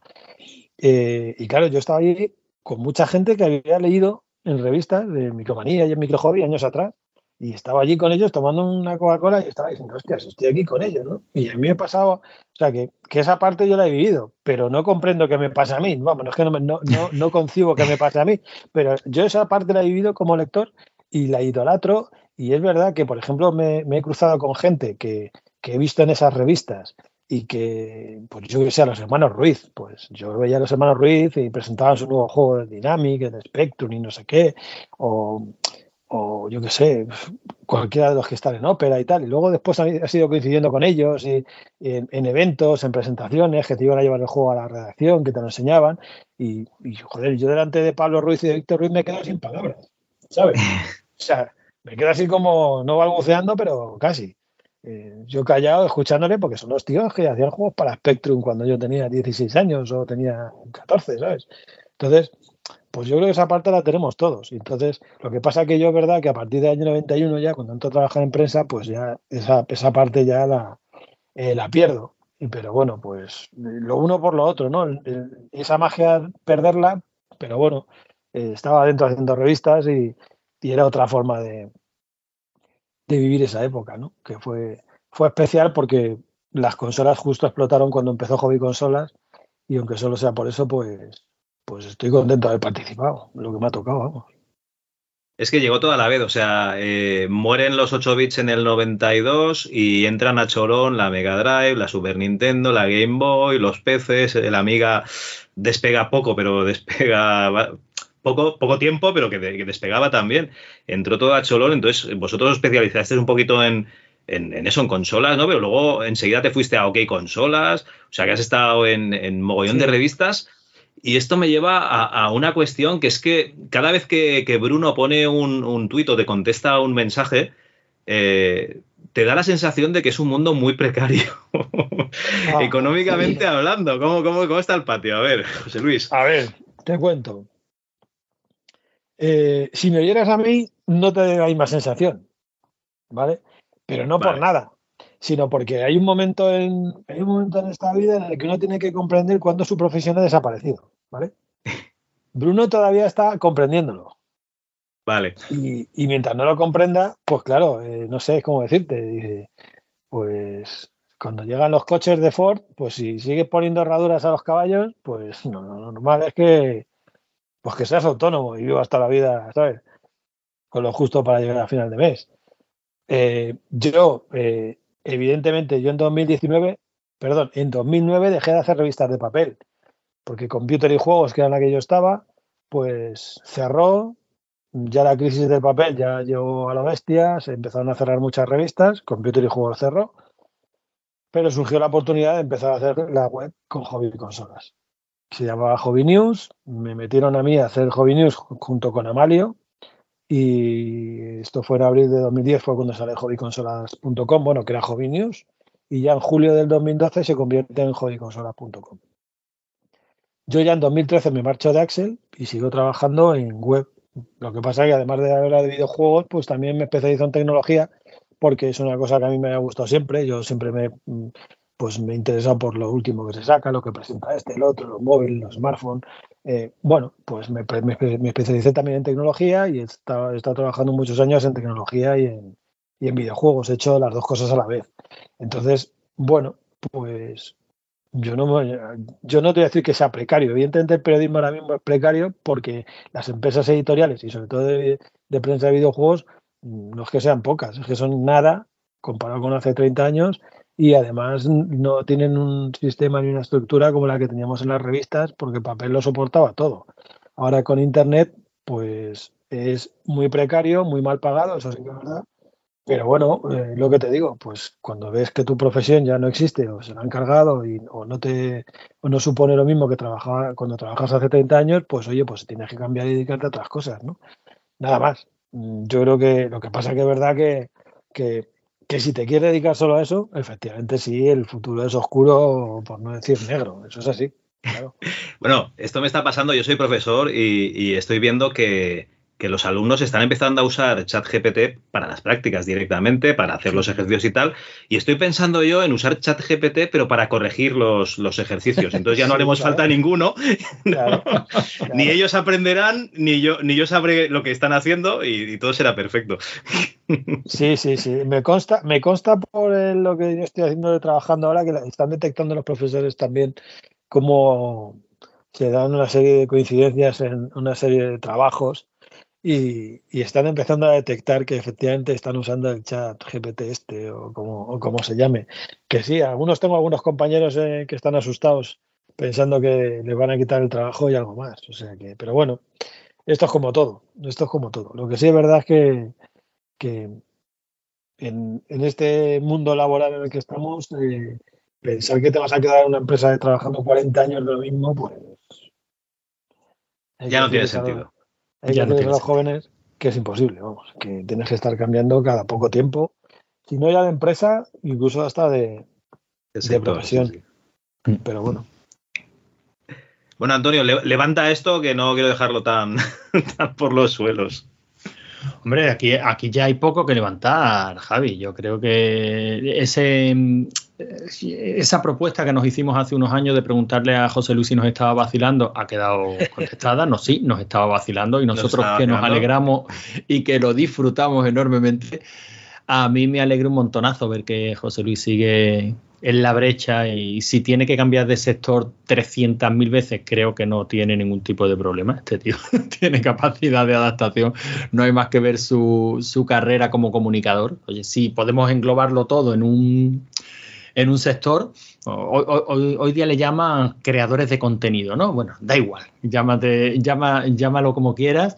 Pero bueno, para mí yo creo que es un, un ejemplo a seguir de un tío que le gusta un tema y, y es capaz de ir buscando las vueltas y de ir buscando el camino para seguir dedicándose a esto que, que le gusta, que es, oye, pues contar lo que hay, sean juegos, sean tecnologías, sea y además adaptándose a, o sea, él lo dice como casi disculpándose y yo sigo pensando que tiene un meritazo muy grande.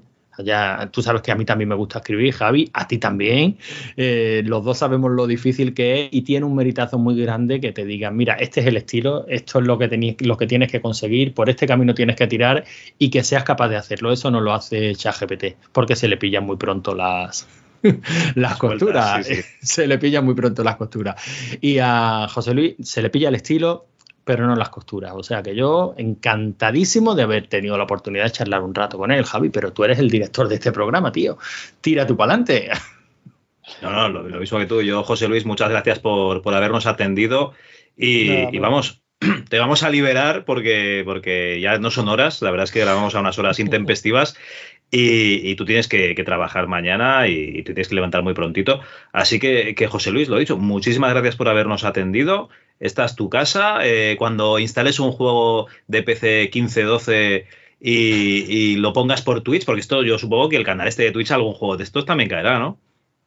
Pues no sé yo, porque eh, mm, tenemos el tiempo justo para hacer los programas. Ya me gustaría a mí tener tiempo todos los días para conectarme un rato, pero ahora mismo estamos, como el que dice, eh, con, con, el, con los servicios mínimos. Estamos el viernes, el viernes por la tarde hacemos los dos streamings seguidos de cinco y media a, a ocho y media. Eh, primero el programa de actualidad de videojuegos, que es con Marcos y con Bruno, y luego el que hacemos de retro con, con Raúl Montón, con Mike, con mi hermano, con Juan Carlos y con, y con Jaime Bautista, que éramos todos de Superjuegos. Coincidimos en Megasega de Superjuegos. Así que, y es lo que me da tiempo. Y el sábado por la mañana, unas veces, pues para hacer el programa de cine que hago con Bruno también, y de series y estas cosas, para hablar un poco de, también nos gusta este tema. Pero ya me gustaría a mí, poder dedicarle tiempo a mostrar eso, todas las cosas que tengo puestas y, cosas antiguas, sobre todo porque ya hemos hecho una comunidad en Twitch de gente que, que nos gusta lo mismo y, y más que hacer un programa por lo hacemos para juntarnos, nos, nos juntamos ahí todos y entre lo que yo digo y lo que comentan en el chat, pues es como salir a tomar algo, o sea que, pero sin tomarlo. Así que, bueno, es lo que tú dices. Intentaremos, a- intentaremos abrir un hueco para hablar de- del tema. Muy bien, pues luego pondremos en las notas del programa pues tu canal de Twitch para que la gente pueda acceder, los que los cuatro que no lo conozcan, de, de- que escuchan este podcast. Y bueno, oye, echa unas horitas ahí al Police Quest, eh, aunque sea colaborativo, que te vayan diciendo la gente lo que tienes que ir poniendo. Sí, sí, oye, es uno de los que puse, eh, que coste, es uno de los que instalé, lo tengo ahí puesto, en la carpeta CD Polis, ¿eh? para entrar en, en- en la carpeta del Polis Quest y, y- y jugarlo. Pero es un, es un, es un jaleo, macho, porque resulta que eh, la Compact Flash la metes en el ordenador donde te bajan la- los juegos, lo instalas y tienes que estar convirtiendo todas las carpetas a ocho caracteres para que no te meta el, el famoso... El símbolo Sí. de la tilde, sí, esto es Sí, Alt eh, 126 o 164, Sí, nunca me sí, acuerdo. Sí, sí, sí. Es un rollo, macho, es un rollo, tienes que estar renombrando todas las carpetas y tal, pues luego ya los archivos de dentro están todos bien, pero, pero bueno. Antonio, que es un tío que es muy prudente, te diría, instala dos box en un PC. Pero yo estoy como tú. Estoy callado porque respeto las filias de todo el mundo. Esto, hacemos un script de Python y, y seguro que te renombra todas las carpetas a, a ocho caracteres en un momento, ¿eh? No, no, seguro, seguro. Pero de momento, ahí estamos, una a una. A mano. Ya Habrá que darle una vuelta. Góngora 1, Góngora 2. Vale, vale. Pues bueno, José Luis, un placer haberte tenido. Venga, a vosotros, Venga. muchas gracias. Un Hasta luego. gustazo, José Luis. Buenas noches. Chao.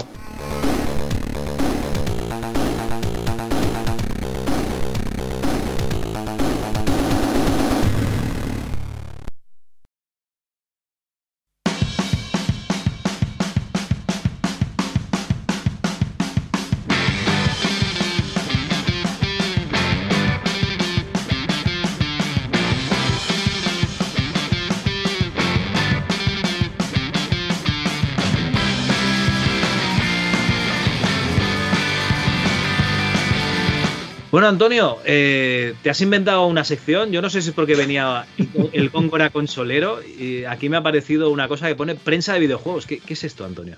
Vamos a ver, no me he inventado una sección, Javi. He dado una vueltecita a nuestra sección de, de efemérides. Eh, ya sabes que durante todo este año pasado estuvimos haciendo unas efemérides porque hacía. Yo, yo no sé por qué nos El inventamos. efecto, pero do- tu- el efecto 2000, porque era lo mismo que hace, no sé, Exactamente hablabas del 21 94. años, ¿no? Sí, Hablaba del 94, sí, porque era exactamente lo mismo que hacía X años. En fin, por, por- la- las razones, porque patatas, Javi, porque patatas. Porque nosotros, Si quieres le pregunto al chat GPT, chat GPT, ¿por qué estábamos haciendo las efemérides? Seguro que no lo sabe. Las cosas importantes de ver no las sabe. Pero bueno, las efemérides nos molan hasta el punto de que nos hemos inventado otra cabecera. Ya hemos fallado, pero bueno, seguro que la retomamos. mm, Solo de efemérides. Y como venía el Góngora, el Góngora Consolero, que para mí es la cumbre del periodismo de, de videojuegos en España. Pues Eso ya en el, ocurrió- 90 y- en el 91-92 ya estábamos en la cumbre, ¿no? Por supuesto, de ahí en adelante a peor. Pues Vale, vale. se me ha ocurrido hacer una pequeña mezcla entre efemérides e historia y ver cómo empezó esto de la prensa de- del videojuego, ¿vale? Hostia, Es pues una- muy interesante. Muy bien, muy bien. Bueno, es una cosita rápida, pero bueno, un poquillo de culturilla nunca está de más. Bueno, pues podemos decir que empezamos en 1974. Seguramente en prensa se hizo alusión a videojuegos y tal antes de 1974. Seguro. Pero bueno, en algún momento hay que empezar y el artículo que de, de Vandal creo que era que es fusilado empezaba en 1974. Bueno, pues la revista... ¿Te parece bien?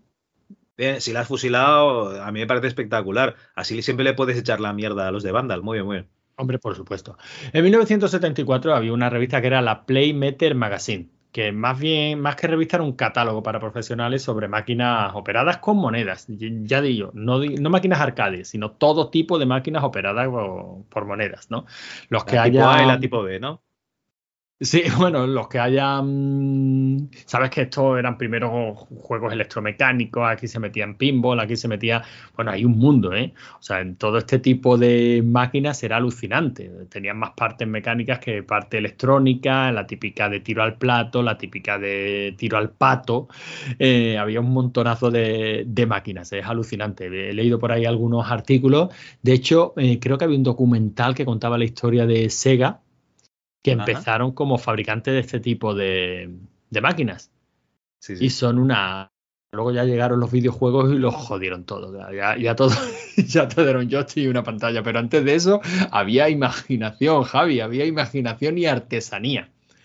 Bueno, pues esto era básicamente un catálogo de todo este tipo de máquinas, ¿vale? Muy bien. En, en 1975 apareció la Replay. Bueno, Rep Live, que ya no eran solo, que ya no eran máquinas operadas por monedas, sino concretamente arcades, arcades, que eran las típicas máquinas con monedas, pero que se colocaban pues en las galerías, ¿no? En las típicas galerías comerciales de Estados Unidos, que de ahí viene el nombre arcade. En 1979, Video, una revista que era sobre vídeo doméstico, ya incluyó una columna para hablar de videojuegos. Eh, prácticamente, imagínate lo que había, ¿no? En 1979 la Atari VCS y poco más, pero bueno, El- lo el suficiente los clónicos, sí, sí. y muy poquito más, pero bueno, lo suficiente como para en una revista que, que hablaba de vídeo, de vídeo doméstico, o sea, que es que tampoco es que tuviera, yo no sé cómo se lanzaron al mercado, pero oye, ahí estaban, pues una columna para hablar de, de videojuegos. En 1980, el diseñador del videojuego Dragon Quest empieza a escribir eh, una reseña en la Weekly Sonengam, en Japón. Ya vamos por 1980 y ya tenemos pues una reseña semanal, ¿vale? Una revista semanal y hablamos de, pues oye, los videojuegos que hubieran en el mercado. El Pac-Man Eh, eh, sí, El Space Invaders. Y sí, sí, es que es claro, es que te paras a mirar y dices, ¿cómo sacaban material? Me hace, me hace gracia porque vuelvo a recordar la despedida de, de Micro Hobby. Acuérdate que la hemos comentado en varios programas, ¿no? Esa micro hobby en la que decían, dejamos de hacer micro hobby porque no sabemos cómo seguir haciéndola. Porque ya no hay material. Y digo, joder, yo no sé esta gente cómo sabían estas revistas, pero las hacían. 1981 fue el año, el año bueno. Se empieza a publicar la Computer Gaming World y Computer and Video Games. Añadió una sección específica para videojuegos. O sea, ya dos revistas clásicas eh, coincidiendo el año 1981. Curiosamente, En 1981 es cuando se funda en España Hobby Press por José Ignacio Gómez Centurión. Claro, no hablaban de videojuegos ni tenían ninguna publicación sobre videojuegos, pero era Hobby Press, que, eh, en España era sinónimo o fue sinónimo de videojuegos durante casi una década, ¿no? Antes de que la comprara Axel Springer, pero bueno, para toda nuestra generación, videojuegos eh, y en los kioscos y Hobby Press es lo mismo, son sinónimos. También se fundó en 1981. En 1982, este señor que, que te apuntaba aquí, Rawson Lau Stovall, se convirtió en el primer periodista de videojuegos sindicados en Estados Unidos. Tú sabes que en Estados Unidos si no estás sindicado no, no eres oficialmente nada, ¿no? Bueno, pues este señor es el primer periodista que se sindicó como periodista de videojuegos para una columna también semanal en, una, en un periódico que será el Abilene Reporter, News. Vamos viniéndonos al país porque ya en 1984, concretamente el 5 de noviembre, se lanza al mercado la micro hobby.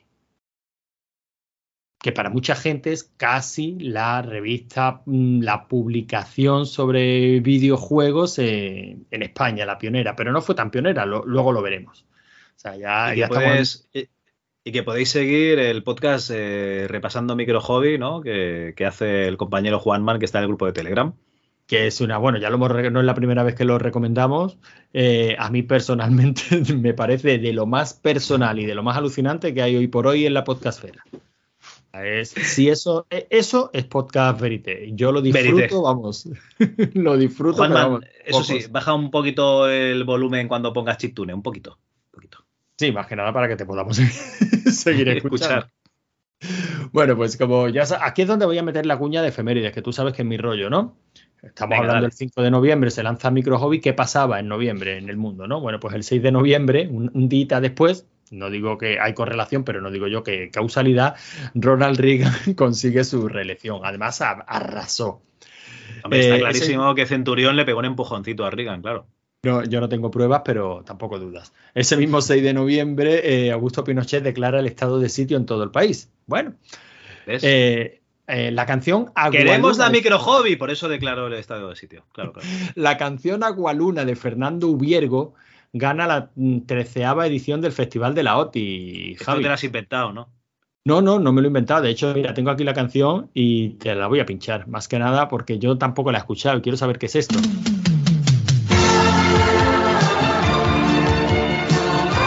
Suficiente. La venezolana Astrid Carolina Herrera y Razábal es coronada Miss Mundo. Te iba a poner aquí la foto, Javi, pero no quería que te despistaras del. Ya, ya la busco yo, si tiene que ser guapa. Vale, eh, en Japón empieza a publicarse Dragon Ball. ¿En serio estás copiando y pegando? Escribe, eh, Javi. Eh, no, hombre, que no. Bueno, en Japón empieza claro. a publicarse Dragon Ball. Y Van Eyck graba el sencillo de caridad Do They Know It's Christmas para recaudar dinero para combatir la hambruna de Etiopía. Sabes que estas canciones, estas canciones bien intencionadas y por supuesto te la voy a pinchar. Dale.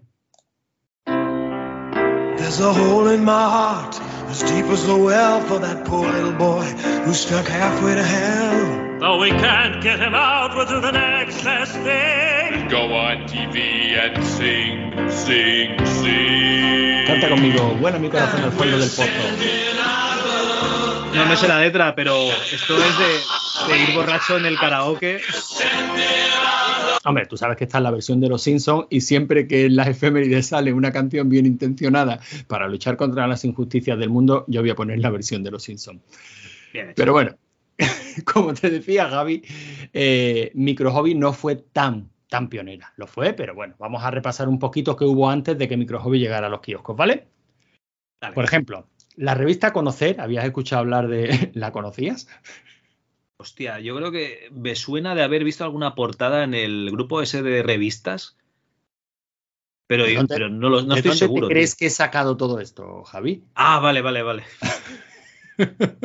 pues la revista Conocer en noviembre de 1983 eh, nos hacía un... A ver si adivina. Bueno, es que eh, estás leyendo mi texto, pero decía, nos visten por ordenador.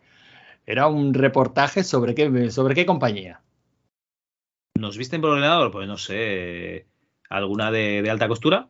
Investrónica. Sabes que Investrónica empezó como. Ah, coño, es verdad, eran los sistemas para, para controlar las, las máquinas de coser. y para aprovechar al máximo las telas y tal. Bueno, pues en 1983 ya se hacía un reportaje sobre Investrónica, nada que ver con Spectrum y esas cosas que nos molan a nosotros, ¿no? Hablaban de sus máquinas para patronaje. Eh, también en- desde 1983, eh, desde noviembre de 1983 a marzo de 1984, hubo una revista que tuvo poco tirón, aguantó poco en el mercado, pero es que fíjate que es años, o sea, yo no sé qué habría, que no sé qué habría por allí, que se llamaba Chip Micros, la revista práctica del ordenador personal. ¿Habías escuchado hablar de esto? No. Pues esta estuvo bastante antes de la, de la micro hobby en los kioscos. Y oye, mira, mira la portada. Magia, Magia con el Big 20. 20, tú. La primavera de las hojas electrónicas, que me río yo del Excel. Una clave llamada sistema operativo. ¿Cómo ampliar la memoria del ZX81? Ordenadores personales Rainbow 100 y Commodore 64. Impresora Epson, Epson FX80. Inteligencia artificial, coño, pues esto está en la última. Sabios digitales. Oye, que la Ahí ya- está bastante, bastante bien, pero cinco o seis números aguantó. Me cachis. Seguramente ser pionero no, pues no, no renta, es demasiado, llegaron demasiado pronto. Pero bueno, y, otra que me ha llamado mucho la atención, porque antes de Micro Hobby y, y aguantando bastantes años al lado de Micro Hobby en los kioscos, estaba la revista ZX, que aguantó 41 números, pero empezó a publicarse pues bastante antes que la, que la Micro Hobby. Y era una revista precisamente dedicada al ZX Spectrum, a los ordenadores personales de Sinclair. Lo curioso, Javi, es que eh, el número 41 fue el último de, de esta revista, en mayo de 1987. Pero tú ves el, lees el número, que yo lo he estado, lo he estado ojeando, y no hacen alusión ninguna a que terminan. O sea, esta gente no se despidieron como se despidió Micro Hobby. Y bueno, Los pues, despidieron. yo creo que sí. 300 pelas costaba, costaba este último número, una maquetación bastante decente. Bueno, fue mejorando, seguramente influyera el hecho de que Micro Hobby apareciera en los kioscos para que esta gente mm, rotara ¿no? a un tipo de maquetación pues un poquito más juvenil, más vistosa, pero bueno, una publicación bastante decente, seguro que hay quien la recuerda, yo no sabía ni que esto existía, pero fue anterior a Micro Hobby, bastante anterior a Micro Hobby. A mí me suena, pero de verla por Wallapop algún número. Pues sí, segura, seguramente tiene que ser de, la, de las cotizadas. Y luego en la revista Algo, que también me mola el, el nombre. pero Hostia, ¿qué has comprado? la algo. Voy La al kiosco a, a- por algo. Pues en febrero de 1984, también antes de Micro Hobby, comenzaban un curso de informática en el que nos enseñaban a programar en Basic. Un curso que duró unos 10 mesecitos. O sea que antes de los famosos cursos de Micro Hobby, de Basic y de código máquina, pues la revista Algo ya nos había enseñado a, programar. Hostia, cómo me mola. Gran regalo, primer fascículo de la obra, grandes científicos e inventores. Hoy sería gran regalo, primer fascículo de la obra, eh, cantante de riguitón, cantante, ¿no? Eh, influencers, eh, ten 10 pósters de los de la isla de los famosos. Sería una cosa así, tío. Pues sería algo, algo así, sí. Pero bueno, en fin, el, caso es que había prensa de videojuegos en los kioscos antes de que llegara Micro Hobby, había revistas especializadas en el ordenador Spectrum, en el ZX80 y 81 antes del Spectrum. Y, bueno, hay una gran historia sobre la prensa del videojuego que seguramente en algún podcast más informado que nosotros no- nos sabrán contar algún día. Bueno, de hecho, en este podcast vendrán en, en- cuando toque eh, gente que ha estado en, en cabeceras de, de informática que no se han mencionado aquí, como eh, disco de 5 y cuarto PC compatible. Que esta sí que no te suena, ¿verdad? Pero de nada, o sea, ¿eso existe de verdad? Eso existe. ¿A ti te suena Ediciones Manari con aquellos títulos como Kickboxing Street? Sí, hombre, esos son los de y las las tortugas pijas. Sí, claro, Pues- cómo no pues, sonar. Pues eso, de ahí, de esa editorial viene. Ay, maravilloso. ya- ya hablaremos, ya hablaremos. En breve, en breve en el, en el club, no te lo pierdas. Pues no, no, no, por supuesto que no.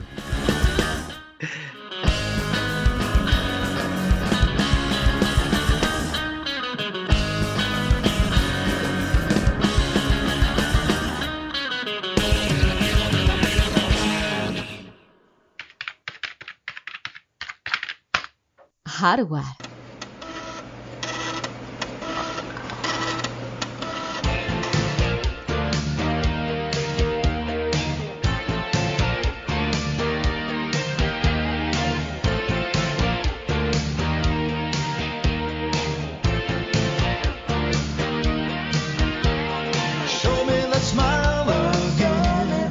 Pues venga. Ese Loco Hardware, cada episodio 1. Claro. Toma uno, venga.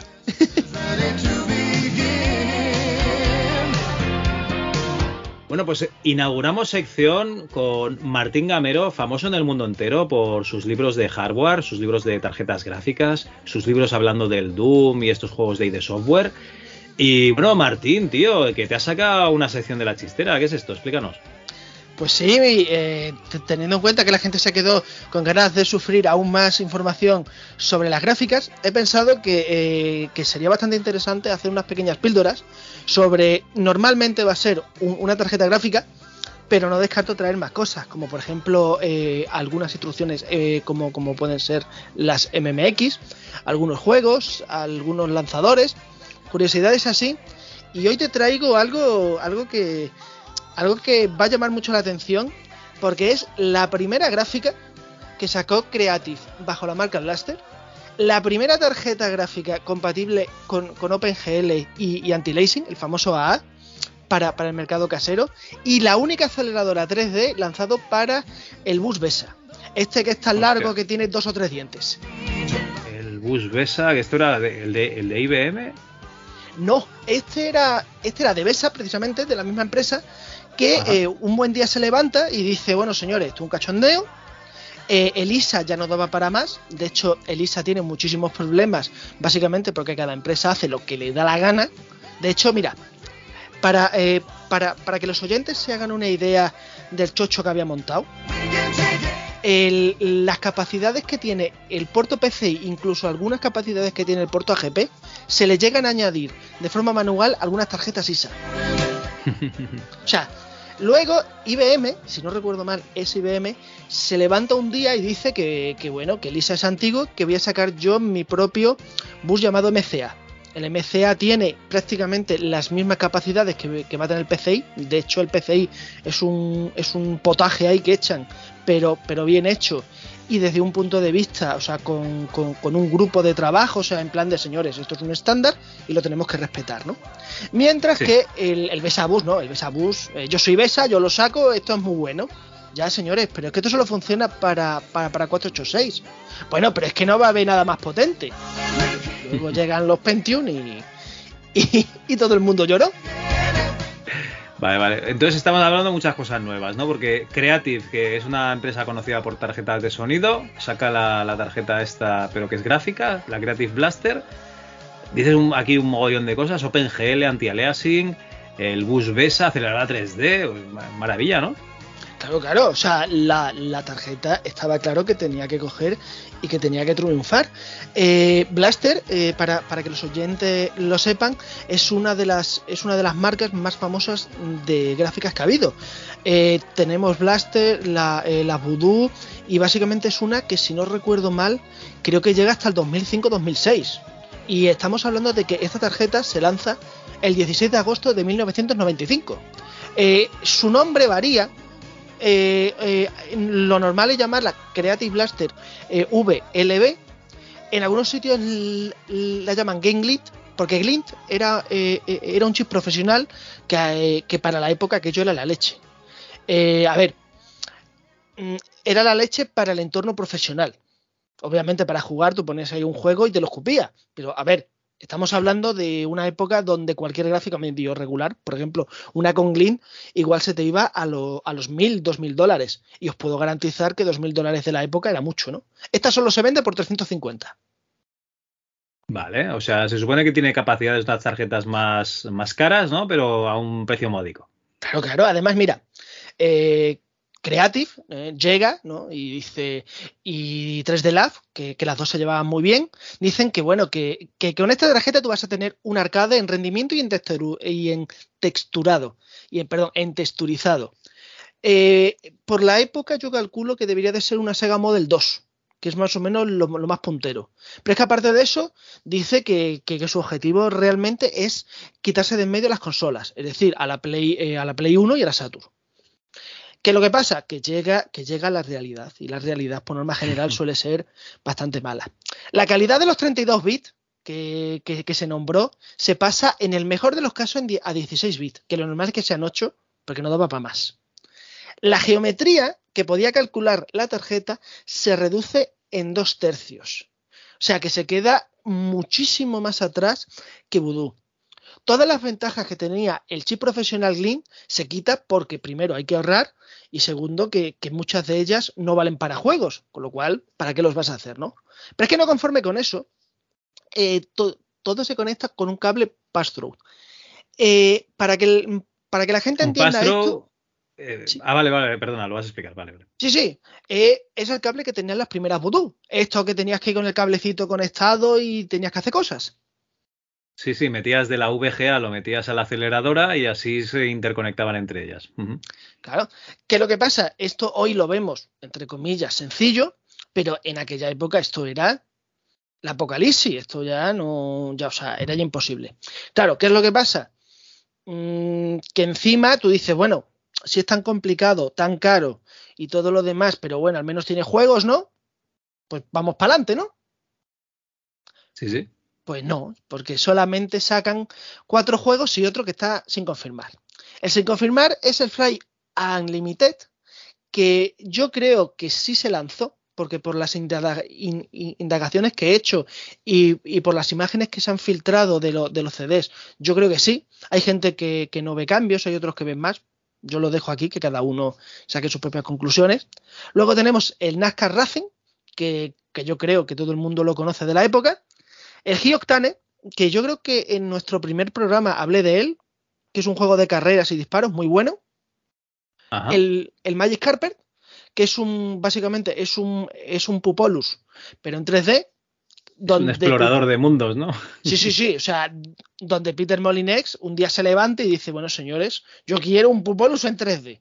¿Por qué? Porque puedo y porque quiero, ¿no? Como decía el meme aquel, ¿no? Y para acabar tenemos un juego que yo eh, invito a todo oyente a que le dé una oportunidad que se llama Rebel Moon, que es un FPS. Es un Doom, básicamente. Pero con, pero con, pero con pinta de Star Wars, mm, bastante interesante para la época, que de hecho tiene una segunda parte y que si, y que vamos, mm, si queréis probarlo, yo, mm, yo le daría, porque la verdad es que está bastante bien. Estoy eh, abriendo la, abriendo la página porque no, lo- no me suena. Sí, no, no, es de, lo- es de estos juegos que, que- que se lanzan y que se olvidan, ¿no? Mm, De todas formas, mientras que tú lo abres, antes hemos dicho que necesitaba el cable pass-through, ¿no? Pero es Esto que parece también- como un Rise of the Triad bien, ¿no? Hombre, bien, bien, bien. Bueno, No, eh, aceptable. Diferentes, altu- diferentes alturas, eh, parece que los gráficos sean bastante, bastante mejores. Sí, el, ¿Qué el quieres decir? ¿Que jugablemente, jugablemente no, no mola o qué? Sí, sí, a ver, a ver, mola. Es un juego que tiene, que tiene varios problemas. No llega a ser tan divertido como Doom. Y el problema que tiene que es que no termina de, no termina de convencer. Aún así, y esto yo lo digo claramente, si queréis probar eh, alguno de estos cinco juegos, mi recomendación es o el Rebel Moon o el High Octane. Y el High Octane lo tenéis que probar en ordenadores antiguos porque con los, con, con los nuevos va demasiado rápido. Es un juego que tiene sus problemas, de, bueno, sus problemas no, que en su día se, eh, se desarrolló de una manera y nunca se pensó que tendríamos sistemas mucho más potentes. Vale, vale. ¿Qué es lo que pasa? Que como los problemas siempre vienen acompañados, ¿no? Las desgracias nunca vienen solas, eso lo decía en mi tierra. Hay otro problema. Y el problema es que eh, la memoria por, aquella época es muy cara. ¿Qué es lo que pasa? Que dicen, bueno, pues vamos a dividirla y la vamos a dividir en dos megas. Un mega para la imagen, el frame buffer, y otro mega para las texturas. ¿Qué es lo que pasa? Que esto, eh, en cuanto se lanza el, el DirectX, te pilla mínimo, mínimo 4, 4 megas. Obviamente, eh, ellos enseguida salen a decir que van a sacar una tarjeta hija, o sea, una tarjeta que se conecta con un mega más para, para cada tipo. El problema, que primero, no consta que saliera, no consta que se vendiera, no hay ninguna foto en internet ni en gente de la época. Y al final, pues a los pocos meses, eh, 3D Lab, más que Creative, mm, yo creo que más 3D Lab, más que otra cosa, porque el chip es suyo, la tarjeta dice que hasta aquí hemos llegado y que se va para la basura. Vale, o sea que lo que hacen es eh, una retirada de cable y dicen ya haremos otra cosa, ¿no? Claro, claro, ellos dicen, señores, esto ha ido muy mal y nos vamos a ir con la permedia. Que la permedia es, es una tarjeta de la que ya hablaremos, que es bastante interesante. Lo que pasa que, bueno, eh, se queda ahí un poquito puesta. El problema que hay, que a ver, eh, nos podemos reír y podemos trolear mucho a esta tarjeta y nos podemos reír mucho de ella. Pero es que estamos hablando de, de una tarjeta pre-DirectX. Una tarjeta que eh, compite con, con, la Tasmania Paradise 3D, que yo me juego a la cabeza que el 99% de la gente que nos escuche no la conoce, ¿no? No, no, y, y yo tampoco. Sí, sí, o sea, o sea, es de esto que tú lo ves y tú dices, pero, pero ¿esto qué es? Mi teoría, y esto lo digo por, por haber escrito sobre ello, eh, la Paradise 3D directamente no llega a Europa. Si llega a Europa, yo tengo, yo tengo el rumor de, de, que llegaron algunas copias rebotadas a Reino Unido de Estados Unidos y Alemania, las típicas que sobran y un tío las compra y esto para qué sirve, no sé, tú ponlo. Porque estamos hablando de, de una época donde no había Unión Europea, donde eh, estaba la peseta, la libra, eh, el marco alemán, si no recuerdo mal, el franco alemán, o sea, la lira italiana, había aduanas, con lo cual olvidaros de traer cosas. A España llegaban las cosas eh, dos años más tarde. Quizás Barcelona y Madrid tendrían un poquito antes, pero por ejemplo zonas como mm, donde yo vivo, Badajoz, tranquilamente eran tres años de espera. Pero es que no conforme con eso, también la tarjeta también compite con la NV1, la primera gráfica de, de Nvidia, de la cual ya hablaremos largo y tendido, que, que, que, es otro desastre. ¿Qué es lo que pasa? Que son tarjetas que son muy adelantadas a su tiempo, son tarjetas eh, actualmente súper caras, por cierto. O sea, es, eh, estas dos son las únicas, perdón, estas tres son las únicas que me faltan a mí para, para, para cerrar mi colección, porque yo realmente tengo un montón ya de cacharros. O sea que esta sección viene a ser un llamamiento ¿no? a esa gente que tenga estas tarjetas eh, tiradas en un trastero, pues por, que se ponga en contacto contigo, ¿no? Sí, sí, además, el, el, si no, las puede poner eBay y vamos, yo creo que tranquilamente un sueldo, vamos, ese mes yo creo que, que puede llegar a conseguir un sueldo. Madre mía, vale. Un vale. sueldo decentillo. Y nada, el, es una tarjeta muy interesante. Mm, Ahora, obviamente, en su día fue un timo de narices. Y bueno, pues yo quería empezar con esta, pues más que otra cosa, para que, lo, para que los oyentes aprendieran a que, bueno, mmm, que no todo ha sido siempre conectar las cosas y que, bueno, pues para hacerle un, pequeño recuerdo a esta, a, a esta tarjeta, a la, a la Creative Blaster VLB, y que, bueno, que sirva pues para que la gente la conozca y para que, si a los oyentes les gusta, para que podamos seguir compartiendo más de este conocimiento que yo creo que, que está muy, pero que muy olvidado y sobre todo que en muy pocos sitios, como, como, como tu podcast, se encargan eh, al menos de nombrarlo, que yo creo que es lo principal. Pues si te digo la verdad, yo es que toda esta época de tarjetas aceleradoras me la salté. Yo creo que ya te lo comenté, ¿no? Yo tenía un 486 con la tarjeta de serie que viniese, que no recuerdo si era una tarjeta de un mega, de dos, bueno, pues lo que, lo que fuese ahí, una S3 Trio sería alguna de estas. O una, o una Rage 3D que no eran 3D, bueno, ya sabes, este tipo de tarjetas. Y, y luego ya me pasé a un, a un Celeron que venía con, con, otra mierda de tarjeta y me le puse una arriba TNT2 en cuanto tuve dinero. O sea que este fue muy paso por, por toda esta eh, prehistoria de las aceleradoras, que es que me lo salté directamente. Yo, yo tengo que reconocer que yo mientras más me meto en este mundo, yo veo más las famosas frases de la, leyenda negra y la leyenda rosa, ¿no? Eh, hay gente que la pone muy bien, muy bien.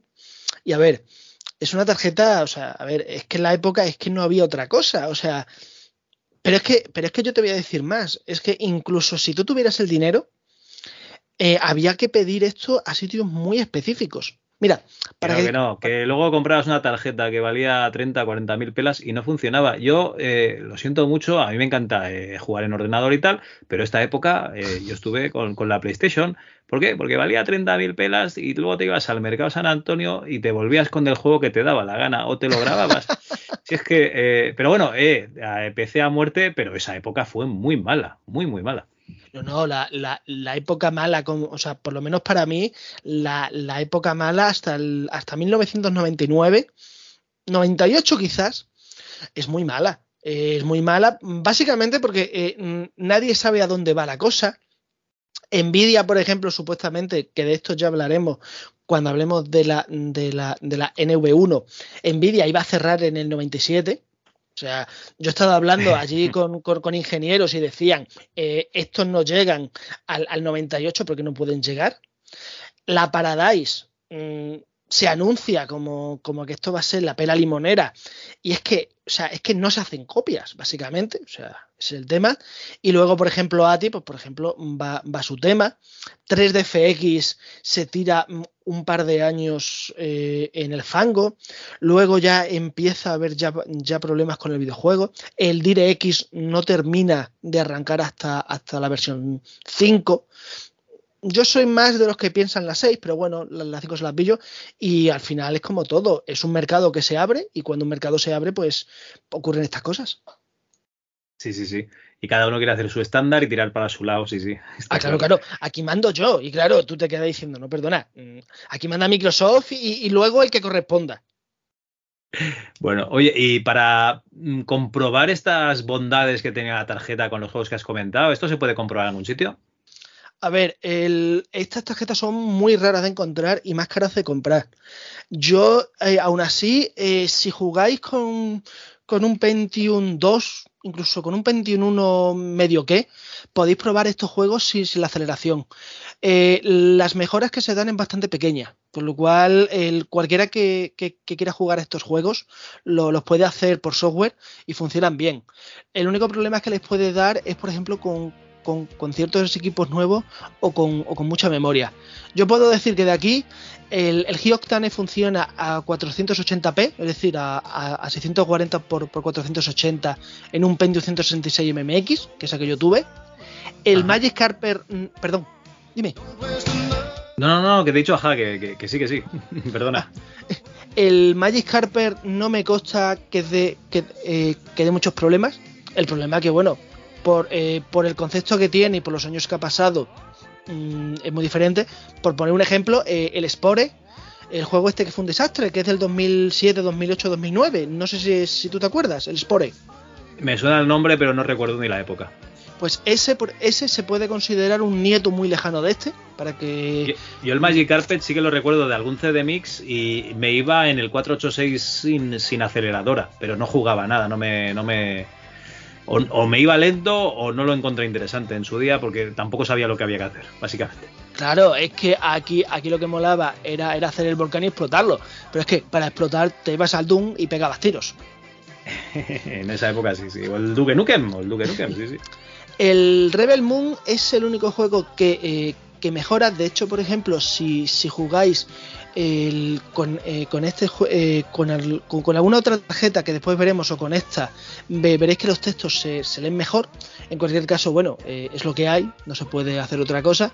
Y el NASCAR, eh, el NASCAR, la verdad es que no lo tengo muy claro. Si no recuerdo mal, la, mejor versión de NASCAR eh, no la tenía ni, ni 3D Lab ni Nvidia. Porque eh, eh, este juego tiene un problema y es que si lo pruebas con una tarjeta de Nvidia con un, con un ordenador superior a un Pentium, funciona muy lento. Le, le tienes que meter un Pentium. Está programado y nada. Y del Fly Unlimited siento decir, pero no, es que no, es que soy muy malo. es que soy muy malo. O sea, soy muy malo y cuando exploto el cacharro tres veces digo, mira, que me voy a jugar al Ace Combat, que por lo menos me divierto. Y nada, y la verdad es que no, vamos, son juegos entretenidos, más allá de esto, y nada, pues la verdad es que yo creo que por mi parte, salvo que tengas alguna duda, yo creo que yo ya No, tengo- no, no, no, ha quedado claro. O sea, es una tarjeta que hay que comprar si la encontramos para especular con ella y, y no, usa- y no usarla en el equipo. Vale, yo- me, ha, me ha quedado bien, me ha quedado claro. O para, ma- o, o para mandármela a mí también, que también la dejo. También, también. ¿eh? Ya sabéis, si tenéis una 3D Blaster, pues eh, contactáis con, con Martín y él por un módico precio, pues seguramente os la quitará de las manos, ¿no?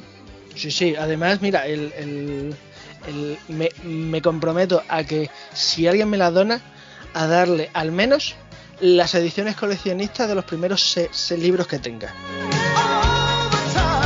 ¿Cómo? ¿Cómo?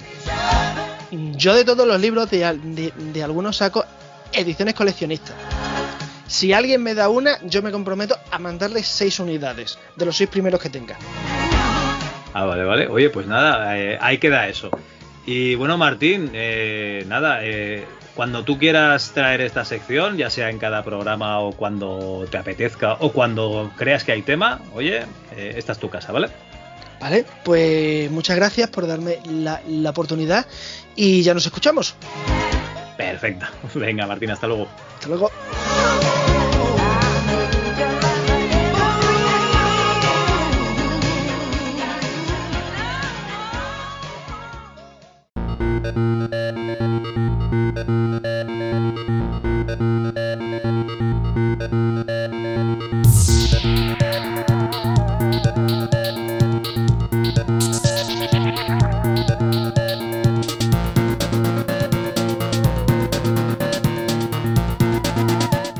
Antonio, despedimos un mes más. Eh, yo creo que ha sido un número muy emotivo, sobre todo porque has podido con- conocer a uno de tus ídolos de, de la infancia. Te has quitado el gusanillo, ¿no? De decirle a la cara, tío, me estabas vacilando, pero me gustaba. O sea que, que yo creo que todo bien. No Y- solo, eso, Javi, sino he descubierto que tiene un canal de Twitch del que me pienso hacer fiel seguidor. O sea, Pues nada, ya, ya tenemos la, algo que hacer los viernes por la tarde, o sea que, que todo bien. Y, yo creo que poco más, ¿no? Deciros que, miréis el concurso de programación de videojuegos que está abierto, que todavía nos faltan concursantes para, para el concurso de MS2 la siguiente edición, pero que igual es en verano, que mucho jiji jaja no tenéis ni puta idea, pero aquí no se apunta nadie. Y, y poquita cosa más, ¿no, Antonio? Pues nada, yo creo que ha quedado un programa redondo de estos que tampoco te van a dar demasiado problemas de, de edición, Javi, con lo cual yo estoy contento porque yo no quiero que tú sufras, yo quiero que tú, eh, el, escaso, ti- el escaso tiempo que te queda, lo dediques a buscar entrevistas cojonudas como las que nos estás trayendo últimamente. Pues si queréis, para el próximo programa podéis ir desempolvando el PC Fútbol. Os dejo esta pista, ¿vale? Cojonudo.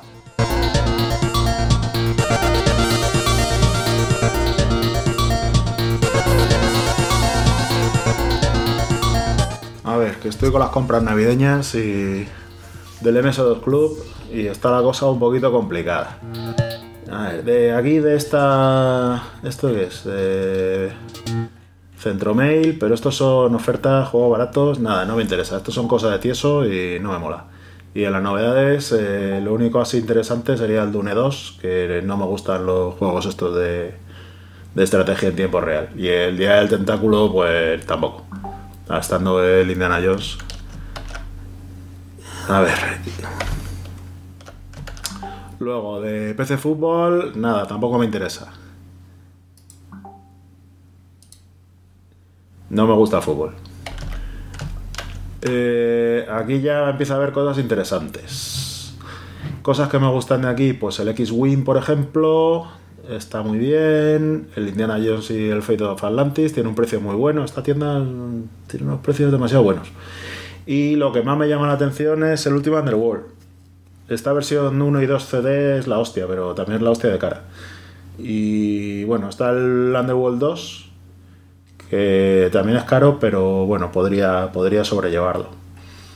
Y también tienen el Civilization. Entonces, una opción podría ser pillar Civilization y Ultima Underworld 2. Y me sobrarían así como 600 pesetas. Esa es una buena compra. Y, y en realidad yo lo que me compraría es un disco duro, pero es que no me llega. No me llega porque el, de 40 megas ya son 16.300. Pero bueno, ¿qué le vamos a hacer? Y tampoco venden disquetes. Me compraba unas buenas cajas de TDKs y le daban por culo a los juegos. Pero bueno, hay que comprar juegos, pues se compran juegos. Eh, y aquí tienen el Dune, pero joder, menudo hostiazo. Este me gusta muchísimo, el Dune en CD, con la musiquita y demás, 7895. Uf. Madre mía, el último Underworld, el Dune. No sé, no sé qué hacer con mi vida. A ver, que queda una revista todavía. Vamos a ver qué tenemos por aquí. Esta es especial para Presbicia. ¿Y qué tenemos por aquí? Pues no tienen el último último. La mierda. Eh, Dune ni se le ve ni se le espera. No sé si estaba por aquí a la izquierda. Estos son juegos de importación de Amiga. Amiga, nada. Eso es para, para perdedores. Vale, pero tienen el Dune en versión disquete, que no sé cuántos disquetes serán, por 6500. Esa es una opción. Vale, pues mira, ya, ya sé lo que me voy a pillar. Me voy a pillar el Dune por 6500 y el Ultima Underworld 2 por 6695. Y me sobra nada y menos. ¿Vale? Y bueno, yo creo que es una buena compra.